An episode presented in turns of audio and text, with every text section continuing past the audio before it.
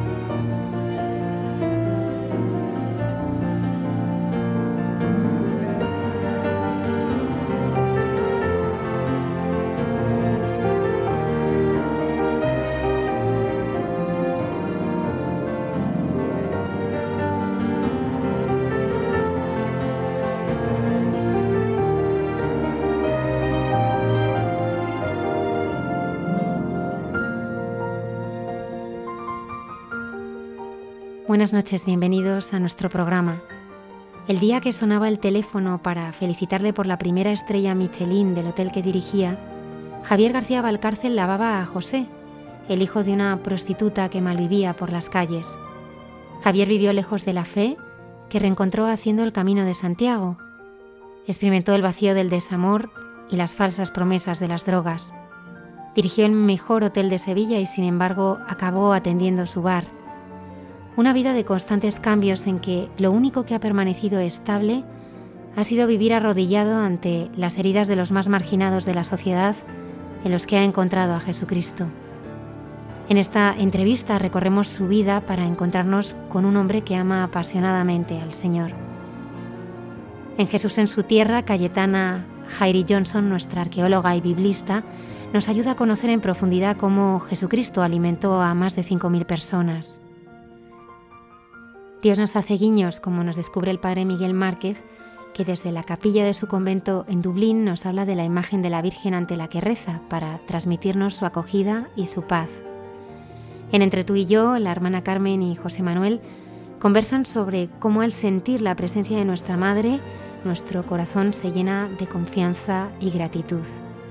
Saludamos a Antonio Escribano en el control y a Lola Redondo que está al cargo de las redes sociales. Muchas gracias por acompañarnos. Comenzamos.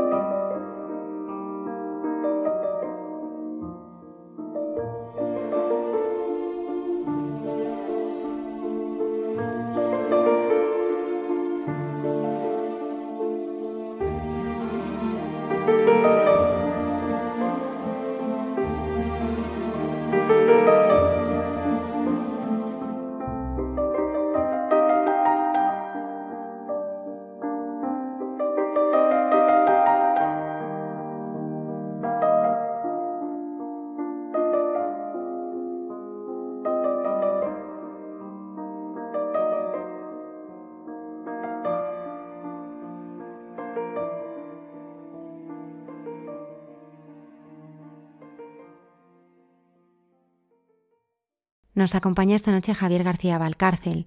Tiene 50 años, está casado con Julia y es padre de cinco hijos. Pertenece a la Renovación Carismática Católica y ha realizado cinco veces el Camino de Santiago. Se ha dedicado a muchas profesiones, desde director de hotel hasta vendedor por las calles. Actualmente se encarga de una casa de ejercicios junto a su mujer, donde tiene a varias personas acogidas. Buenas noches, Javier. Buenas noches, Almudena. La paz contigo, ¿qué tal? Javier, ¿de qué eres testigo?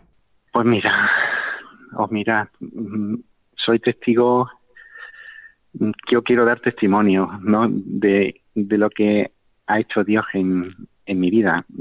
Todos nos damos cuenta, ¿no? De, lo que somos, ¿no? Y, sabemos lo que somos, pero cuando todo cambia ¿eh? y tú no has hecho nada, ¿eh? Mm, cuando tú te das cuenta cómo vivías antes, ¿no? De encontrarte con Jesucristo y de cómo vives ahora, ¿vale? Pues soy testigo de la misericordia de Dios, soy testigo de que Dios está vivo, soy testigo de que Dios existe, soy testigo de que soy hijo de Dios, ¿eh? que es la mayor dignidad nuestra, ¿eh? hijo de Dios. ¿eh? yo he estado muy perdido durante mucho tiempo, mm, cerca de 27 años siguiendo lo que yo pensaba que era la vida. No, no venimos con un, con un manual, ¿no? Sobre todo si nuestras familias no nos dan ese manual, ¿no? y así me lo indicaba también mi familia y los amigos, ¿no? Y mi propia forma de pensar, ¿no? las modas del mundo, todo tipo de directrices, ¿no? Que te dicen tienes que tirar por aquí, ¿eh? ese es el mundo hablando, ¿eh? quieres ser feliz, tienes que tirar por aquí, tienes que hacer esto, tienes que forzarte aquí, ¿no? Y tú te vas dando cuenta, bueno, puede que sigues, ¿no? Una forma de pensar que al final, pues no te estás llenando, ¿eh? no mm, tienes una felicidad mm, que tienes que eh, construirla, ¿no? Artificial, ¿eh? y al final, pues claro, acabas pues un poco defraudado, ¿no? Pues esclavo de pasiones, ¿no? Poco a poco pues te llega la tristeza, te desorientas, ¿no? Y todo eso cambia cuando te encuentras con el amor de Dios. Y cambia y tú no has hecho nada. Eso viene de Dios, ¿no? del amor que te pone en su corazón, ¿no? De cómo rompes tus cadenas. Y de eso soy testigo y de eso quiero dar testimonio al modelo.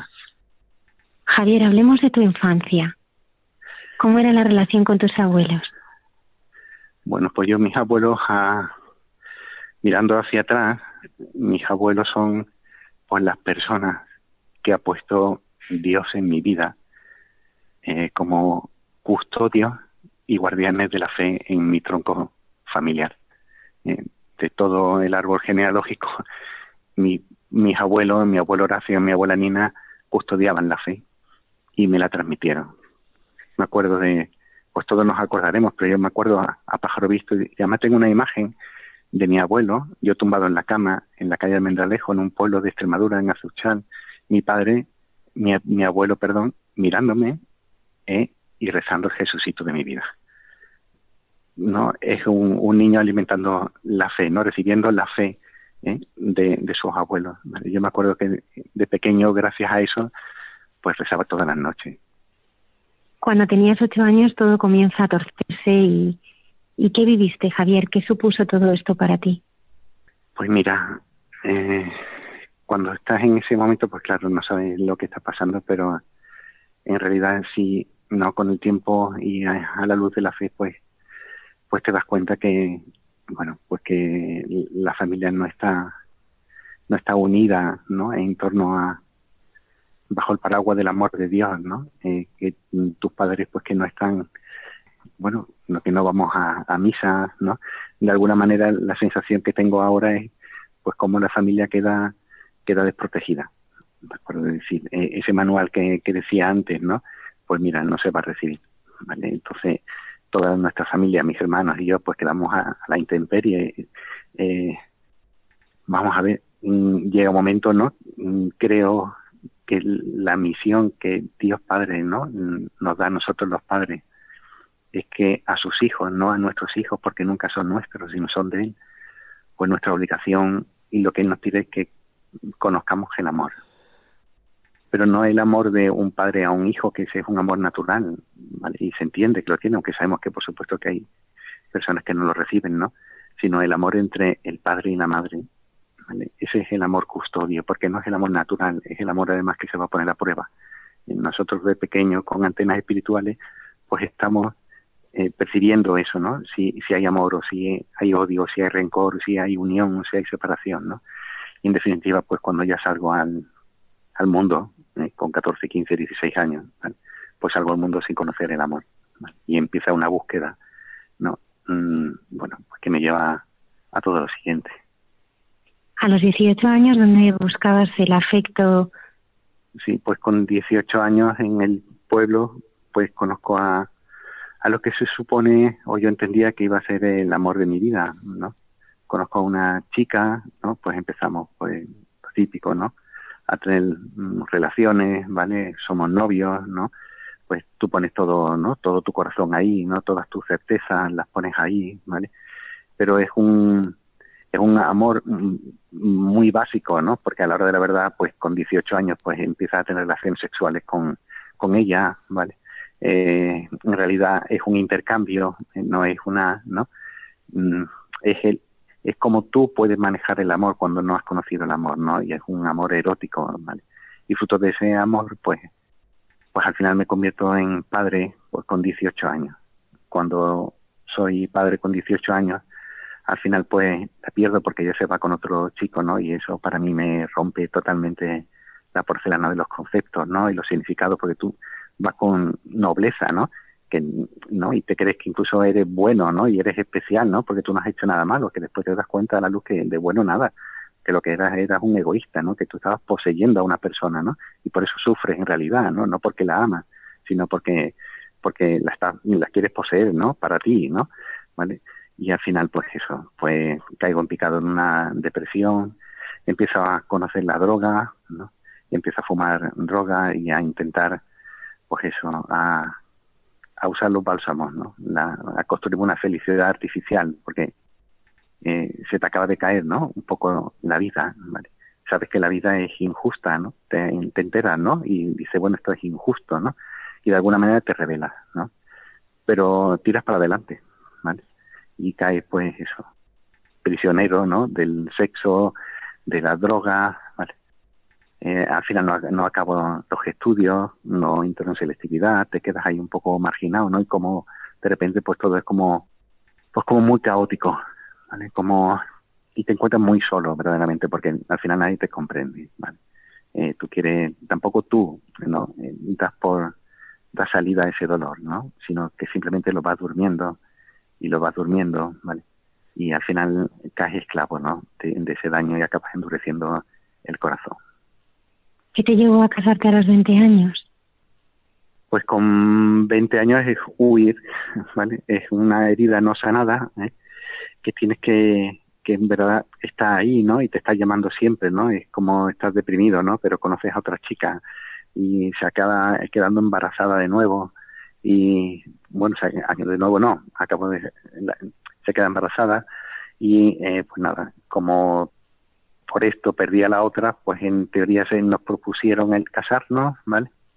Eh, y nos casamos con, pues eso, con 20 años, ¿vale? Sin saber qué era el amor, ¿no? Sin haber conocido el amor, teniendo ya también mi amor propio desordenado, ¿no? Y dañado, pues nada más y nada menos que nos embarcamos en una en una aventura, en un proyecto que es de amor, ¿no? Es decir, te tiras otra vez de, las dos cosas que conoces, ¿no? De, de el yo te amo porque tú me das placer, ¿no? Y yo te amo porque compartimos, ¿no? Compartimos un camino, ¿no? Pero los dos son, es un caminar con un intercambio, es esperar siempre algo a cambio, ¿no? Te das cuenta de que tú estás mm, dando para recibir, ¿no? Y que tienes que recibir para dar, ¿no? Es ese intercambio que no es gratuito, ¿vale? Y, ¿no? Y con eso, pues, pues intentamos, ¿no? Y yo sigo también con el tema de la, de la droga, ¿vale? Y bueno, pues ahí estamos intentando tirar ese proyecto para adelante, pero como lo puede llevar un joven de 20 años, ¿no? Con todas las carencias con las que ya voy presentando, ¿no? Y con, con mis imposibilidades, ¿no? ¿Era una casa construida sobre arena? El Señor es muy bueno. Y el Señor mm, nos advierte, claro que, que eso es lo que yo echado en falta, ¿no? Y lo que y, lo que mm, veo que es muy necesario, ¿no? Sobre todo para los jóvenes, ¿no? El anuncio de la palabra. El Señor ya te dice, ¿no? Diciendo, mira, hijo, si tú mm, escuchas mis palabras y no las pones en práctica, y yo ni siquiera escuchaba sus palabras, pues acabará siendo un insensato que vas a construir tu casa sobre arena. ¿vale? Es decir, cuando vengan los ríos, ¿no? de las preocupaciones, ¿no? De las contrariedades, ¿vale? Pues se te va a caer, ¿no? Pues eso es lo que eso es lo que ocurrió. Construyes con todas tus buenas ganas, con todos tus buenos anhelos, ¿no? Con todas tus fuerzas, pero vas construyendo sin certezas, ¿no? A, base de trabajo, a base de, de intercambio, ¿vale? No hay ¿vale? No hay una felicidad verdadera, ¿no? Y todo se viene abajo y, y así comienza un poco, pues, una fase también muy, muy dolorosa, ¿no? Porque llega el divorcio, pues yo dependía económicamente, porque el trabajo dependía de, de mi suegro, eh, dependía, el, bueno, la casa también, el coche, todo. Así que con 27 años me encuentro que, bueno, nace mi tercer hijo además, justo el año del divorcio, ¿no? Y bueno, pues todo se hunde, ¿no? Pues mm, todo se cae, ¿vale? En realidad lo que estoy haciendo es reproducir ¿no? el error de mis padres, ¿no? Conmigo, yo mismo, mis propios hijos, no iban a conocer el amor, ¿no? Y eso también te genera, pues, una angustia, ¿no? Y un sentimiento de derrota y un sentimiento de culpa. Pues nada, me refugio en el trabajo, en lo que hago. Eh, durante ocho años, acabo vendiendo por las calles, consigo dinero y me voy a Inglaterra y ahí por lo que hago es trabajar y trabajar y trabajar porque yo decía, digo, yo tengo que ser alguien, ¿no? Yo tengo que recuperar a mis hijos, ¿no? Yo tengo que, ¿no? Y lo que hacía era trabajar. Pero reconozco que hubo un momento en el hotel donde trabajaba en a las afueras de Londres, que había un momento de vacío tan grande, eh, tan enorme, ¿no? Era todo, ¿no? una soledad tan inmensa, ¿vale? Que me acuerdo que lo único que yo pude hacer era ponerme en el suelo de la habitación en posición fetal. Y ahí me quedé, ¿no? Como diciendo, mira, no puedo más, ¿vale? Es decir, esto no, no, no tengo ni idea de por dónde cogerlo, ni, esto no tiene sentido, ¿vale? Eh, y después yo pienso, y me gusta creer, ¿no? Que Dios me vio, ¿vale? O que de alguna manera, ¿no? Ahí empezaría algo, ¿no? O que todo comenzó a lo mejor ahí, porque más yo no podía caer eh, y más yo no podía rendirme, ¿no? Y esa fue la expresión un poco, ¿no? Del, de ese sufrimiento. En el año 2001 conoces a Julia. Pues Julia, sí. El regreso de Inglaterra, eh, vuelvo a Sevilla, eh, trabajo de, encargado general de un hotel aquí en Sevilla donde ella está haciendo práctica. Julia, mi esposa, es alemana. Y bueno, pues no, pues ahí estamos otra vez, ¿no? Casi temblando, ¿no? Eh, y todavía no has conocido el amor, ¿no? Pero quieres otra vez, ¿no? Eh, pero vas con recelo porque de alguna manera tu corazón ya está a la defensiva, ¿no? Endurecido, ¿no? Yo todavía no estoy eh, sanado, ¿no? Luego también todavía tomo drogas, ¿vale? Y bueno, pues seguimos trabajando y trabajando y trabajando nos vamos a Tenerife, después regresamos a Sevilla, siempre trabajando en hoteles y en, en el 2005, después de haber abierto un, un hotel de cinco estrellas aquí en la provincia de Sevilla, que fue un éxito que estuvo muy bien, ¿no? Y que habíamos trabajado dos años y medio prácticamente sin descansar. Pues llegó la hora de tomarse vacaciones y ahí empieza también, ¿no? Pues igual que se manifiestan, ¿no? Las exigencias del Señor, los avisos del Señor, ¿no? Para que seamos precavidos, pues también Él nos muestra también sus signos y mensajes de esperanza, ¿no? Y el Señor me puso en el corazón que yo lo que tenía que hacer era irme al Camino Santiago. Eh, fue prácticamente decidí que me iba de vacaciones, ya me había acumulado mucho, me tenía 45 días y que si quisiera me fui y comencé a hacer el Camino Santiago. Y ahí fue un poco pues el, el de regreso a casa, ¿no? El Señor me quería allí, me llevó a desierto, ¿no? A caminar en el Camino de Santiago. Y recuerdo, bueno, pues fue un camino un poco duro porque lo típico cuando estás en el camino, ¿no? Pues tiene la tendiditis, el dolor, ¿no? Las ampollas y demás, ibas caminando, ¿no? Pero quiere llegar, ¿no? Iba ofreciendo ese camino también por una tía mía, mi tía Flora, que tenía cáncer. Iba rezando y volvía a rezar, volvía a rezar realmente ahí en ese camino de Santiago. Y poco a poco, pues, cumplimos, llegamos a Santiago y en el momento en que entré en la Catedral de Santiago, pues algo pues inesperado, ¿no? Entra, nada más entrar, ¿eh? entra dos pasos, caes de rodillas y empiezas a llorar. empiezas a llorar y a llorar. Si alguien me viera de atrás, nada más que vería una espalda cimbreante, ¿no?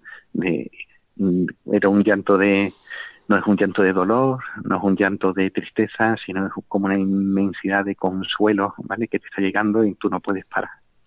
Y allí mm, la iglesia, que es una madre muy muy vieja y muy sabia, nuestra madre, pues en la Catedral de Santiago tiene a una a un lado y a otro lado de la nave una fila inmensa de confesionarios y miré a la izquierda había un sacerdote mayor dentro de un confesionario y digo bueno no como como si me llevaran me fui para el confesionario y me puse de rodillas y no podía parar de llorar. El pobre sacerdote al verme es que mm, bueno yo supongo que estará muy acostumbrado a ver desde esa atalaya la llegada de los peregrinos pero yo no pude prácticamente confesarme. Yo me acuerdo que lo único que balbuceé le dijo padre me confesó que estoy divorciado y no podía decir nada más nada más que llorando.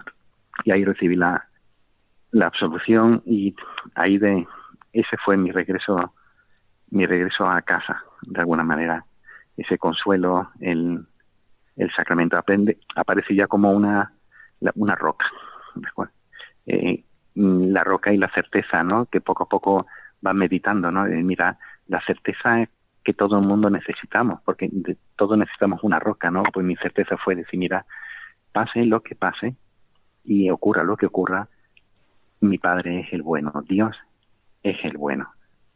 Y vives tu fe de una manera ya viva, no, no cultural, ¿no? Eh, vale, eh, responde también a sus promesas, ¿no? Esas tres mil promesas que tiene nuestro Padre para, para nosotros, ¿no? Quien busca encuentra, ¿no? Vale, total, que regresamos a, regreso a Sevilla y buscando, pues claro, ya te ha puesto el Señor en tu alma una sed de Dios, que es lo que quieres, pues no, pues como has ido en la peregrinación de visitando iglesias, pues tú quieres encontrar tu iglesia propia también.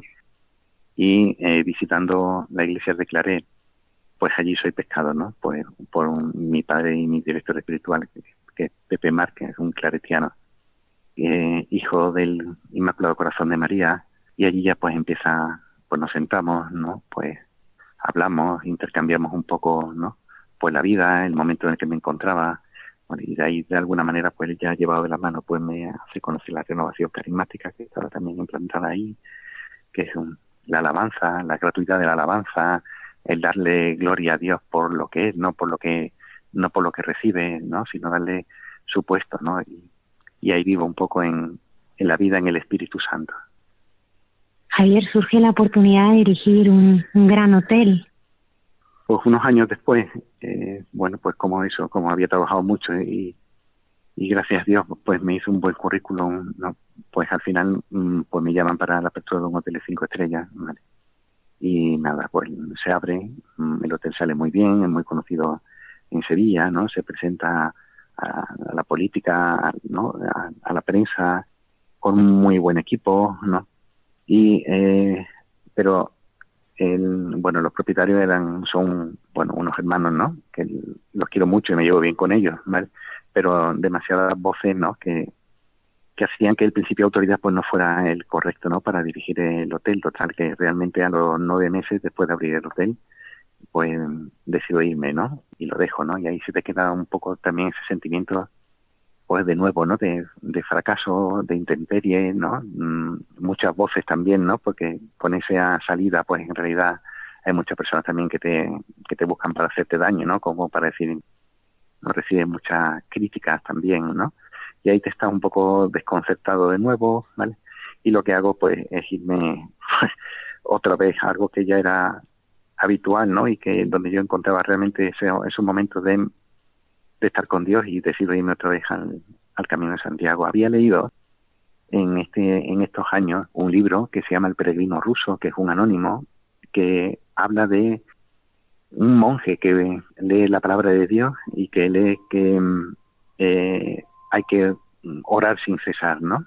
La oración continua, ¿no? Y emprende una búsqueda y a través de ahí pues va conociendo una oración que se llama la oración de Jesús, la oración del corazón, que es Señor Jesucristo, Hijo del Dios vivo, ten misericordia de mí, que soy un pecador, ¿no? Y habla como repitiendo muchas veces esa frase, ¿vale? Esa, esa oración, perdón, pues, bueno, pues se, se pronuncia y que es suave, ¿no? Es que te favorece la meditación, la oración, Y le llaman la oración del corazón, pues porque se baja al corazón, ¿vale?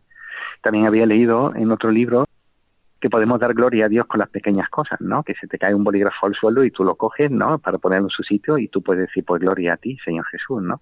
Entonces, en este camino, ¿no? Pues el Señor me puso el que lo iba a hacer, ¿no? Me fui a Pamplona esta vez, el camino más lejos, y que quería hacerlo, mm, pues totalmente dedicado a Él, ¿no? Que a cada paso iba a decirle, pues, gloria a ti, Señor Jesús, ¿no? Y también, Señor Jesucristo, Hijo del Dios vivo, ten misericordia de mí, que soy un pecador.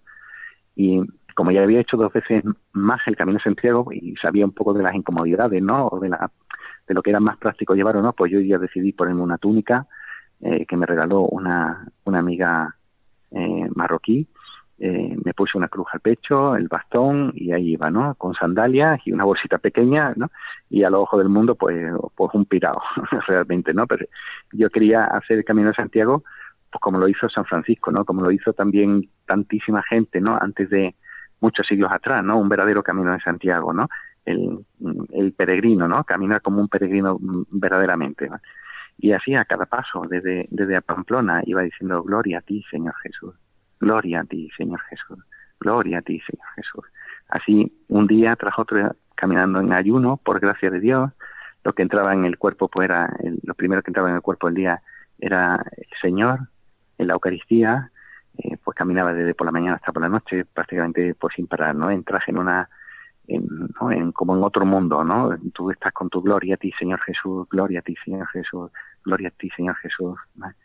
Y cuando llevo eh, 11 días más o menos caminando, ¿no? En la etapa más alta del camino, pues, mm, bueno, pues sigo caminando, mm, no como, y digo, bueno, Señor, pues tú eres mi padre, tú me vas a cuidar y venga, mm, vamos allá, ¿no? Y subiendo la, la, cuesta, ¿no? Y yo, gloria a ti, Señor Jesús, ¿vale? Y recibí el, un soplo, ¿vale? Es decir, es como si tú vas andando y vas caminando, ¿vale? Vas tu gloria a ti, Señor Jesús, a cada paso sencillo y de repente eres llevado, ¿vale? eh, eres llevado pues cerca de 70 metros, como si tú de repente tú vas andando corriendo, pero de repente empiezas a, correr, ¿no? Como si alguien te empujara de la espalda para adelante, ¿no? Pues cerca de eso, 70 metros. Y me asusté, ¿no? Me recuerdo que ahí el, lo primero que pensé es, ¿no? Te sientes como mm, único, ¿no? Único en el mundo, es como algo muy difícil de explicar, ¿no? Como si fueras la única persona en todo el mundo, ¿no? Eh, mm, me asusté, decían, porque, ¿no? Porque claro, le estás siendo llevado, ¿no? Y tú estás diciendo, ¿qué está pasando aquí, no? Me acuerdo que dije, deja algo para los demás, Una tontería así, ¿no? Y a partir de ahí, pues, mm, bueno, pues empiezan a, ocurrir, pues, cosas preciosas, cosas de, de su reino, ¿no? Cosas que en realidad me. Lo que dice nuestra madre iglesia de que somos profetas, ¿no? También, ¿no? Pues ahí cojo y de repente te das cuenta que están ocurriendo cosas contigo y con la gente que te rodea, pues que son, pues son muy especiales. Me, estoy confesando en Logroño y el sacerdote que me está confesando, mm, yo me acuerdo que le dije algo del mundo, ¿vale? Y él salió del confesionario con las manos en la cabeza diciendo, pero ¿qué me estás diciendo? ¿Pero qué me estás diciendo? ¿Vale? Eso es gracia, eso es gracia, ¿no? Y por como asustado y sin yo saber ni siquiera realmente qué es lo que podía haberle tocado, ¿no? ¿Vale? O voy caminando, llego a un albergue y se me viene un italiano abrazándome, ¿vale? Diciendo, mira, tú no me conoces, ¿no? Empieza a llorar, dice, tú no me conoces, ¿vale? Pero te cruzaste conmigo eh, hace dos días, dice, y me miraste, llorando, dice, y me miraste, ¿no? La presencia de, no pues del espíritu, ¿no? O, un sacerdote en Burgos que cuando llego al, al, al, al albergue, pues te coge enseguida y nada más verte, ¿no? Sin siquiera darte un paso de agua. Pues te dice, tú te vienes conmigo. Digo, ¿a dónde? Dice, mira, te vienes conmigo ahora mismo a un convento de clausura, ¿vale? Que tengo que dar una charla y te vas a dar tu testimonio. Bueno, pues venga, pues vamos para allá, ¿no? Y de repente te encuentras en un convento de clausura eh, donde nadie entra con santas monjas detrás de la reja escuchando, ¿no? Pues tu testimonio, ¿no? O entras, ¿no? Eh, en, un, en otro albergue, ¿no? Y te dice el, el, el posadero, ¿no? Nada más entrar, ¿no? dice, ¿quién te envía? ¿vale? ¿Quién te envía, no? ¿Vale? Y tú vas viendo cómo el Señor va tocando, ¿no? Y va haciendo cosas en la gente, ¿no? Y muchas otras cosas, ¿vale? Que pasaron en, en ese camino. Y al final, pues, volvemos otra vez a, Sevilla. Y en, Y, estando en Sevilla, en, eh, tocó en la ventanilla uno de los hermanos nigerianos de los semáforos que hay aquí en Sevilla, en casi todos los semáforos de una zona determinada te encuentras hermanos ¿no? que venden pañuelos pues, para ganarse la vida y el Señor me puso en el corazón que hacía mucho frío ¿no? y que a lo mejor podíamos llevarle eh, algo caliente ¿no? a ellos mientras vendían y se lo pregunté al, padre Pepe el padre Pepe me dio permiso eh, compramos unas cantimploras y me puse en casa a, a preparar chocolate caliente, eh, té, una bolsa de magdalena que compramos y cogí una bicicleta y me ponía a repartir por las mañanas a, bueno, a cerca de 30, ¿no? Que hay por una zona aquí de Sevilla, por la Palmera, por los Remedios, por los Bermejales, pues a cada uno les llegaba en inglés, porque yo no hablaba en español, pues le digo, mira hermano, si te apetece tomar algo, ay, pues claro, no sé qué, no sé cuánto, y va repartiendo, y cuando me daban las gracias, pues yo decía, mira, no me dé las gracias a mí, dale las gracias a Dios, ¿vale? Y así seguía y seguía unas cuantas semanas y semanas y semanas, y al final, pues, eh, se formó un grupo, eh, fuimos, vinieron a la parroquia, eh, formamos también un grupo de, de, catequesis porque no estaban bautizados, uno sí estaba bautizado pero quería la confirmación y estuvimos dándole las catequesis en inglés y al final se bautizaron ocho, ¿no? Eh, que fue pues algo muy precioso. Ahí el Señor mm, mostró, ¿qué me enseña ahí, no? El Señor pues que Él provee, ¿no?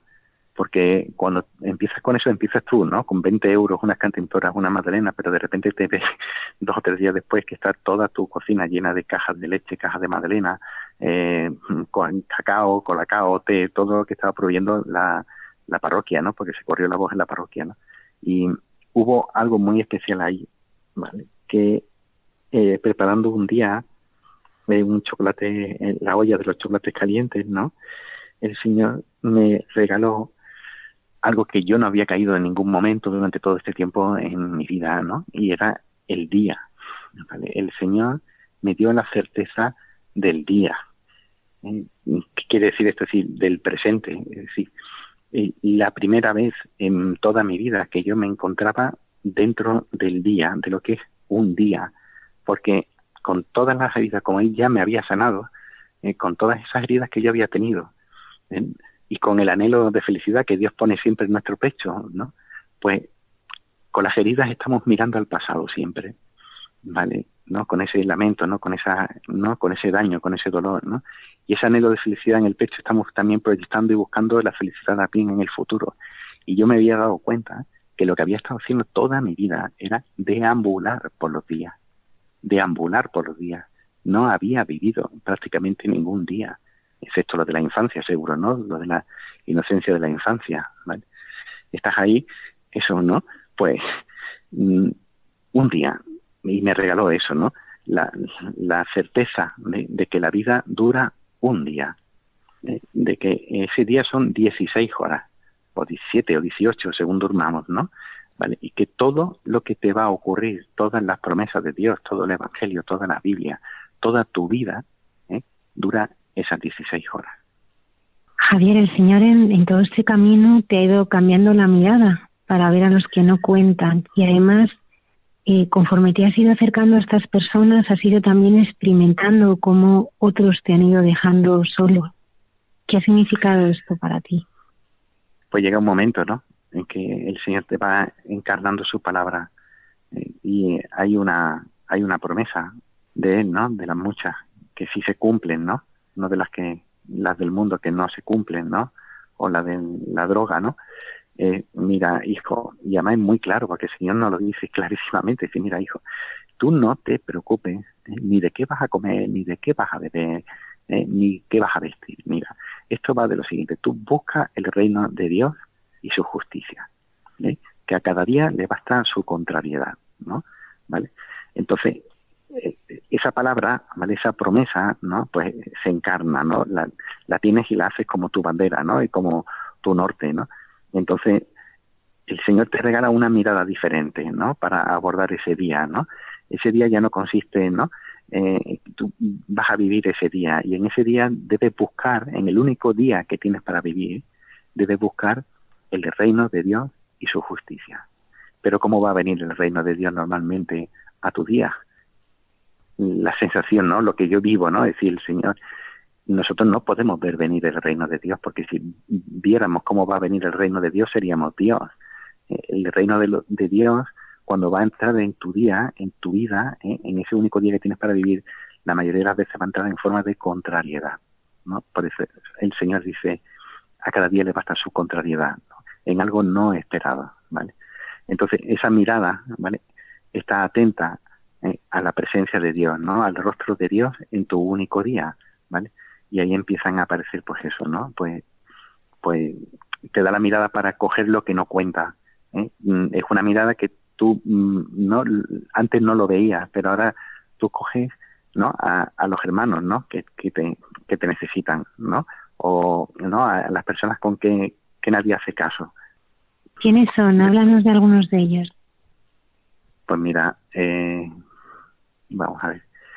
Sin duda, hubo una cosa muy especial, ¿vale? Con, con Francisco, es un portugués, que era alcohólico y que pues estaba sucio, ¿no? Pues cagado y meado, ¿no? Con su ropa totalmente maloliente y demás, pero lo recuerdo porque son tres veces las que estuve con él y además fueron tres veces muy especiales porque fueron en lugares normalmente están siempre por la misma zona, pero el Señor me lo puso en tres sitios diferentes, ¿no? Y yo me acuerdo que mm, vistiendo, ¿no? A, a él. Yo puedo tener la certeza de que Francisco, ¿vale? Era Jesucristo.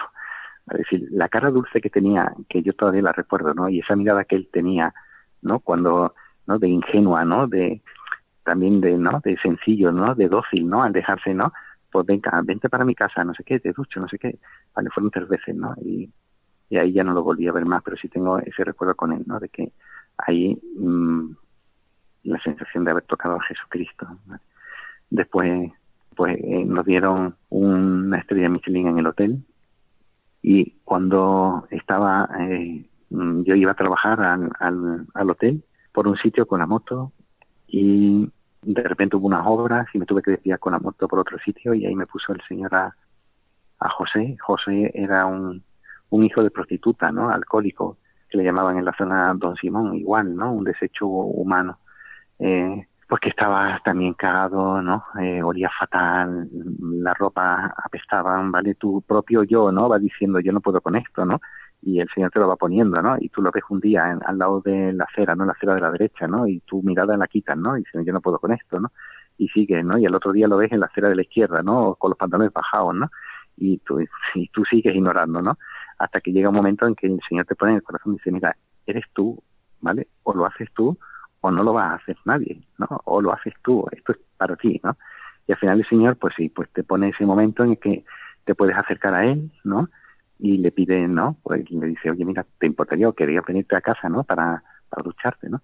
Y ahí, ¿no? La experiencia a mí me ha dicho que en ese momento en el que tú dices que sí, ¿no? Ya se pone en funcionamiento todo el reino, ¿no? Ya has pasado la puerta del reino, ¿no? De repente Él te dice que sí, ¿no? todo es suave, ¿no? Todo que parecía duro al principio, pues de repente ahí es como muy manejable, ¿no? ¿no? Con todo lo dificultoso que tú veías que iba a ser esto, pues al final el Señor pues te va dando la, la fuerza, ¿no? Y, y la voluntad, ¿no? Y, pues al final, pues nada, pues lo cogí y lo llevaba a mi casa y sí, un regalo del Señor que me hizo con, con Pepe en casa era, ¿no? Mm, y lo quiero decir, ¿no? El teléfono, ¿no? Cuando nos dieron la estrella Michelin, eh, pues ya se sabe, ¿no? Pues se supone que es como la cúspide, ¿no? Como hay que ver, ¿no? Esto es como el no va más, ¿no? Hemos conseguido una estrella Michelin, la primera vez en un hotel en Sevilla, ¿no? Hoy que ver, ¿no? Mi teléfono llamando lleno de mensajes. Y en ese mismo momento, ¿vale? En ese mismo momento, yo estaba limpiando a José, ¿vale? En el puerto de baño. Y ahí fue como el Señor diciéndome, lo ves, hijo, ¿vale? Si ves, ¿no? La, la gloria del mundo, ¿no? Y la, ¿no? La vanagloria del mundo, ¿no? Y la, la gloria del reino, ¿no? Y tú cuando ves esos detalles que, dicho así, contado así, ¿no? Pues puede parecer, ¿no? Eh, bueno, para lo mejor superficial, ¿no? Pero vivido allí, tú estás recibiendo una llamada. Si el Señor te está haciendo un guiño, ¿vale? El Señor te está diciendo realmente si esto es, lo estás viendo, ¿vale? Y te está dejando comprobar lo que es eso, porque no todo lo que te están llamando, todos los mensajes que estás recibiendo, si es que no, en ese momento es que son nada, ¿no? Nada, ¿vale? Pues bueno, pues ahí, ¿no? Con, con Pepe en casa, sí. Estuvo quedando un tiempo después en casa y falleció dos años después en una residencia Pepe me enseñó la esperanza. Recuerdo haber visto en Los Miserables y una vez, ¿no? Con, me llamó mucho la atención cuando en, una canción que ellos cantan en inglés dice Give them hope, give them hope, ¿no? Que en realidad literalmente es darle esperanza, ¿no? Pero la mano de Dios habrá hecho que la traducción, ¿vale? Se tradujese sálvalo, sálvalo. Y eso es lo que yo viví con, con Pepe, ¿no? Que podemos salvar dando esperanza, ¿no?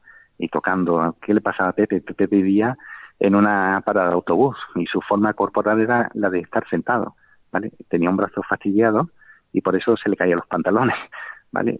Era hijo de prostituta y esa amargura, ¿no? De haber sido desechado por su madre y por su padre no conocido, pues se lo estaba debiendo en vida, ¿no?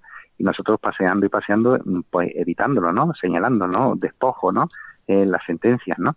Pero en realidad eso, pues Pepe de no estar esperando a nadie a esperar a que yo llegara por la noche después del hotel, ¿no? con el coche, pues me decía, joder, Antonio, ¿no? Porque nunca me llamaba Javier, siempre me llamaba Antonio. Joder, Antonio, pues que estaba tardando, ¿no? Y ahí el Señor lo vi, ¿no? Y digo, mira, claro, de no esperar nada ni a nadie, a estar esperando que vengan a por él, ¿vale? pues en esa espera ya surge la esperanza, ¿no? Surge el amor, ¿no? Y muchos regalos que me ha dado con, con Pepe, él sabe que él estaba abrazando ¿no? Y cómo se agarraba en los abrazos, ¿no? Como, como si nadie lo hubiese abrazado en años, ¿no? Y una vez que lo llevé al cine y me dijo, joder, Antonio, pues no te crees que estoy llorando. No, pues eso, ¿no? En, fin, muchísimos regalos, ¿no? De esplendor y belleza, ¿eh? que lo dice la palabra de Dios. Esplendor y belleza, obra de sus manos. Hiciste también misiones populares. Con el padre Pepe. Ahí hay una, una necesidad, ¿no? Y también una obligación. Y que el Señor también me pone, ¿no? Como, porque vas haciendo retiros, vas leyendo libros, ¿no? Vas escuchando eh, enseñanzas, ¿no? Y al final, pues casi todo acaban, ¿no? Con lo mismo, ¿no? Y todos lo sabemos, ¿no? Lo de hay que salir, ¿no? La iglesia en salida, ¿no? Hay que evangelizar, ¿no? Hay que moverse, ¿no? Eh, salir, ¿no? Y todo el mundo ahí, pues decimos, sí, es verdad, ¿no? Pero a la hora de la verdad, pues, pues nos da vergüenza. Entonces eh, aproveché la oportunidad de que el padre Pepe no, me invitó para acompañarle en misiones populares y tuve, no, pues también ahí he visto mucho esplendor y belleza, ¿no? En las asambleas familiares que se forman o como cuando estás caminando por la calle, ¿no? De dos en dos con con Arde Complutum, que en Alcalá de Henares quería tener esa experiencia de estar dos en dos en calle y el Señor la puso con un programa que hay en, en Alcalá de Henares de evangelizar realmente por la calle de dos en dos, ¿no? Y ves ahí también la delicadeza, vas caminando con un compañero, ¿no? Para anunciar el querigma, ¿no? Para decirle a la gente, ¿no? Pues cuánto te ama Dios, ¿no? Jesucristo te ama, ¿vale? Y, ¿no? Proclamar el querigma, la semilla santa, ¿no? La semilla de la vida, ¿no? Y a lo mejor estás caminando y caminando y por un parking no ves a nadie, ¿no? Y vas en oración y de repente hay una persona sentada en un banco, te acercas a ella, ¿no? Y resulta que es una señora eh, enfadada con Dios, no enfadada con la iglesia, que había sido catequista, pero que se le había muerto su sobrino, ¿no? Y tú ves el, la delicadeza tan grande del Señor, ¿no? Como te lleva directamente a su hija, ¿no? Que la tiene ya apartada en un banco, ¿no? Esperando que reciba, ¿no? Pues tu, ¿no? La, el abrazo, ¿no? O, el ánimo, ¿no? Y, no, pues muchas cosas así. Javier, tú pasas de ser el director de un hotel a ser el camarero del bar del hotel. Es decir, pasando de dirigir a servir a los que habían sido tus trabajadores. ¿Cómo, cómo se vive algo así? Pues sin duda, pues en gracias porque no es normal, ¿no? me van, me llaman para, pues lo que yo quería que me era o bajarme el sueldo o despedirme, ¿no? Porque de nuevo se dan otra vez las circunstancias de antes, ¿no?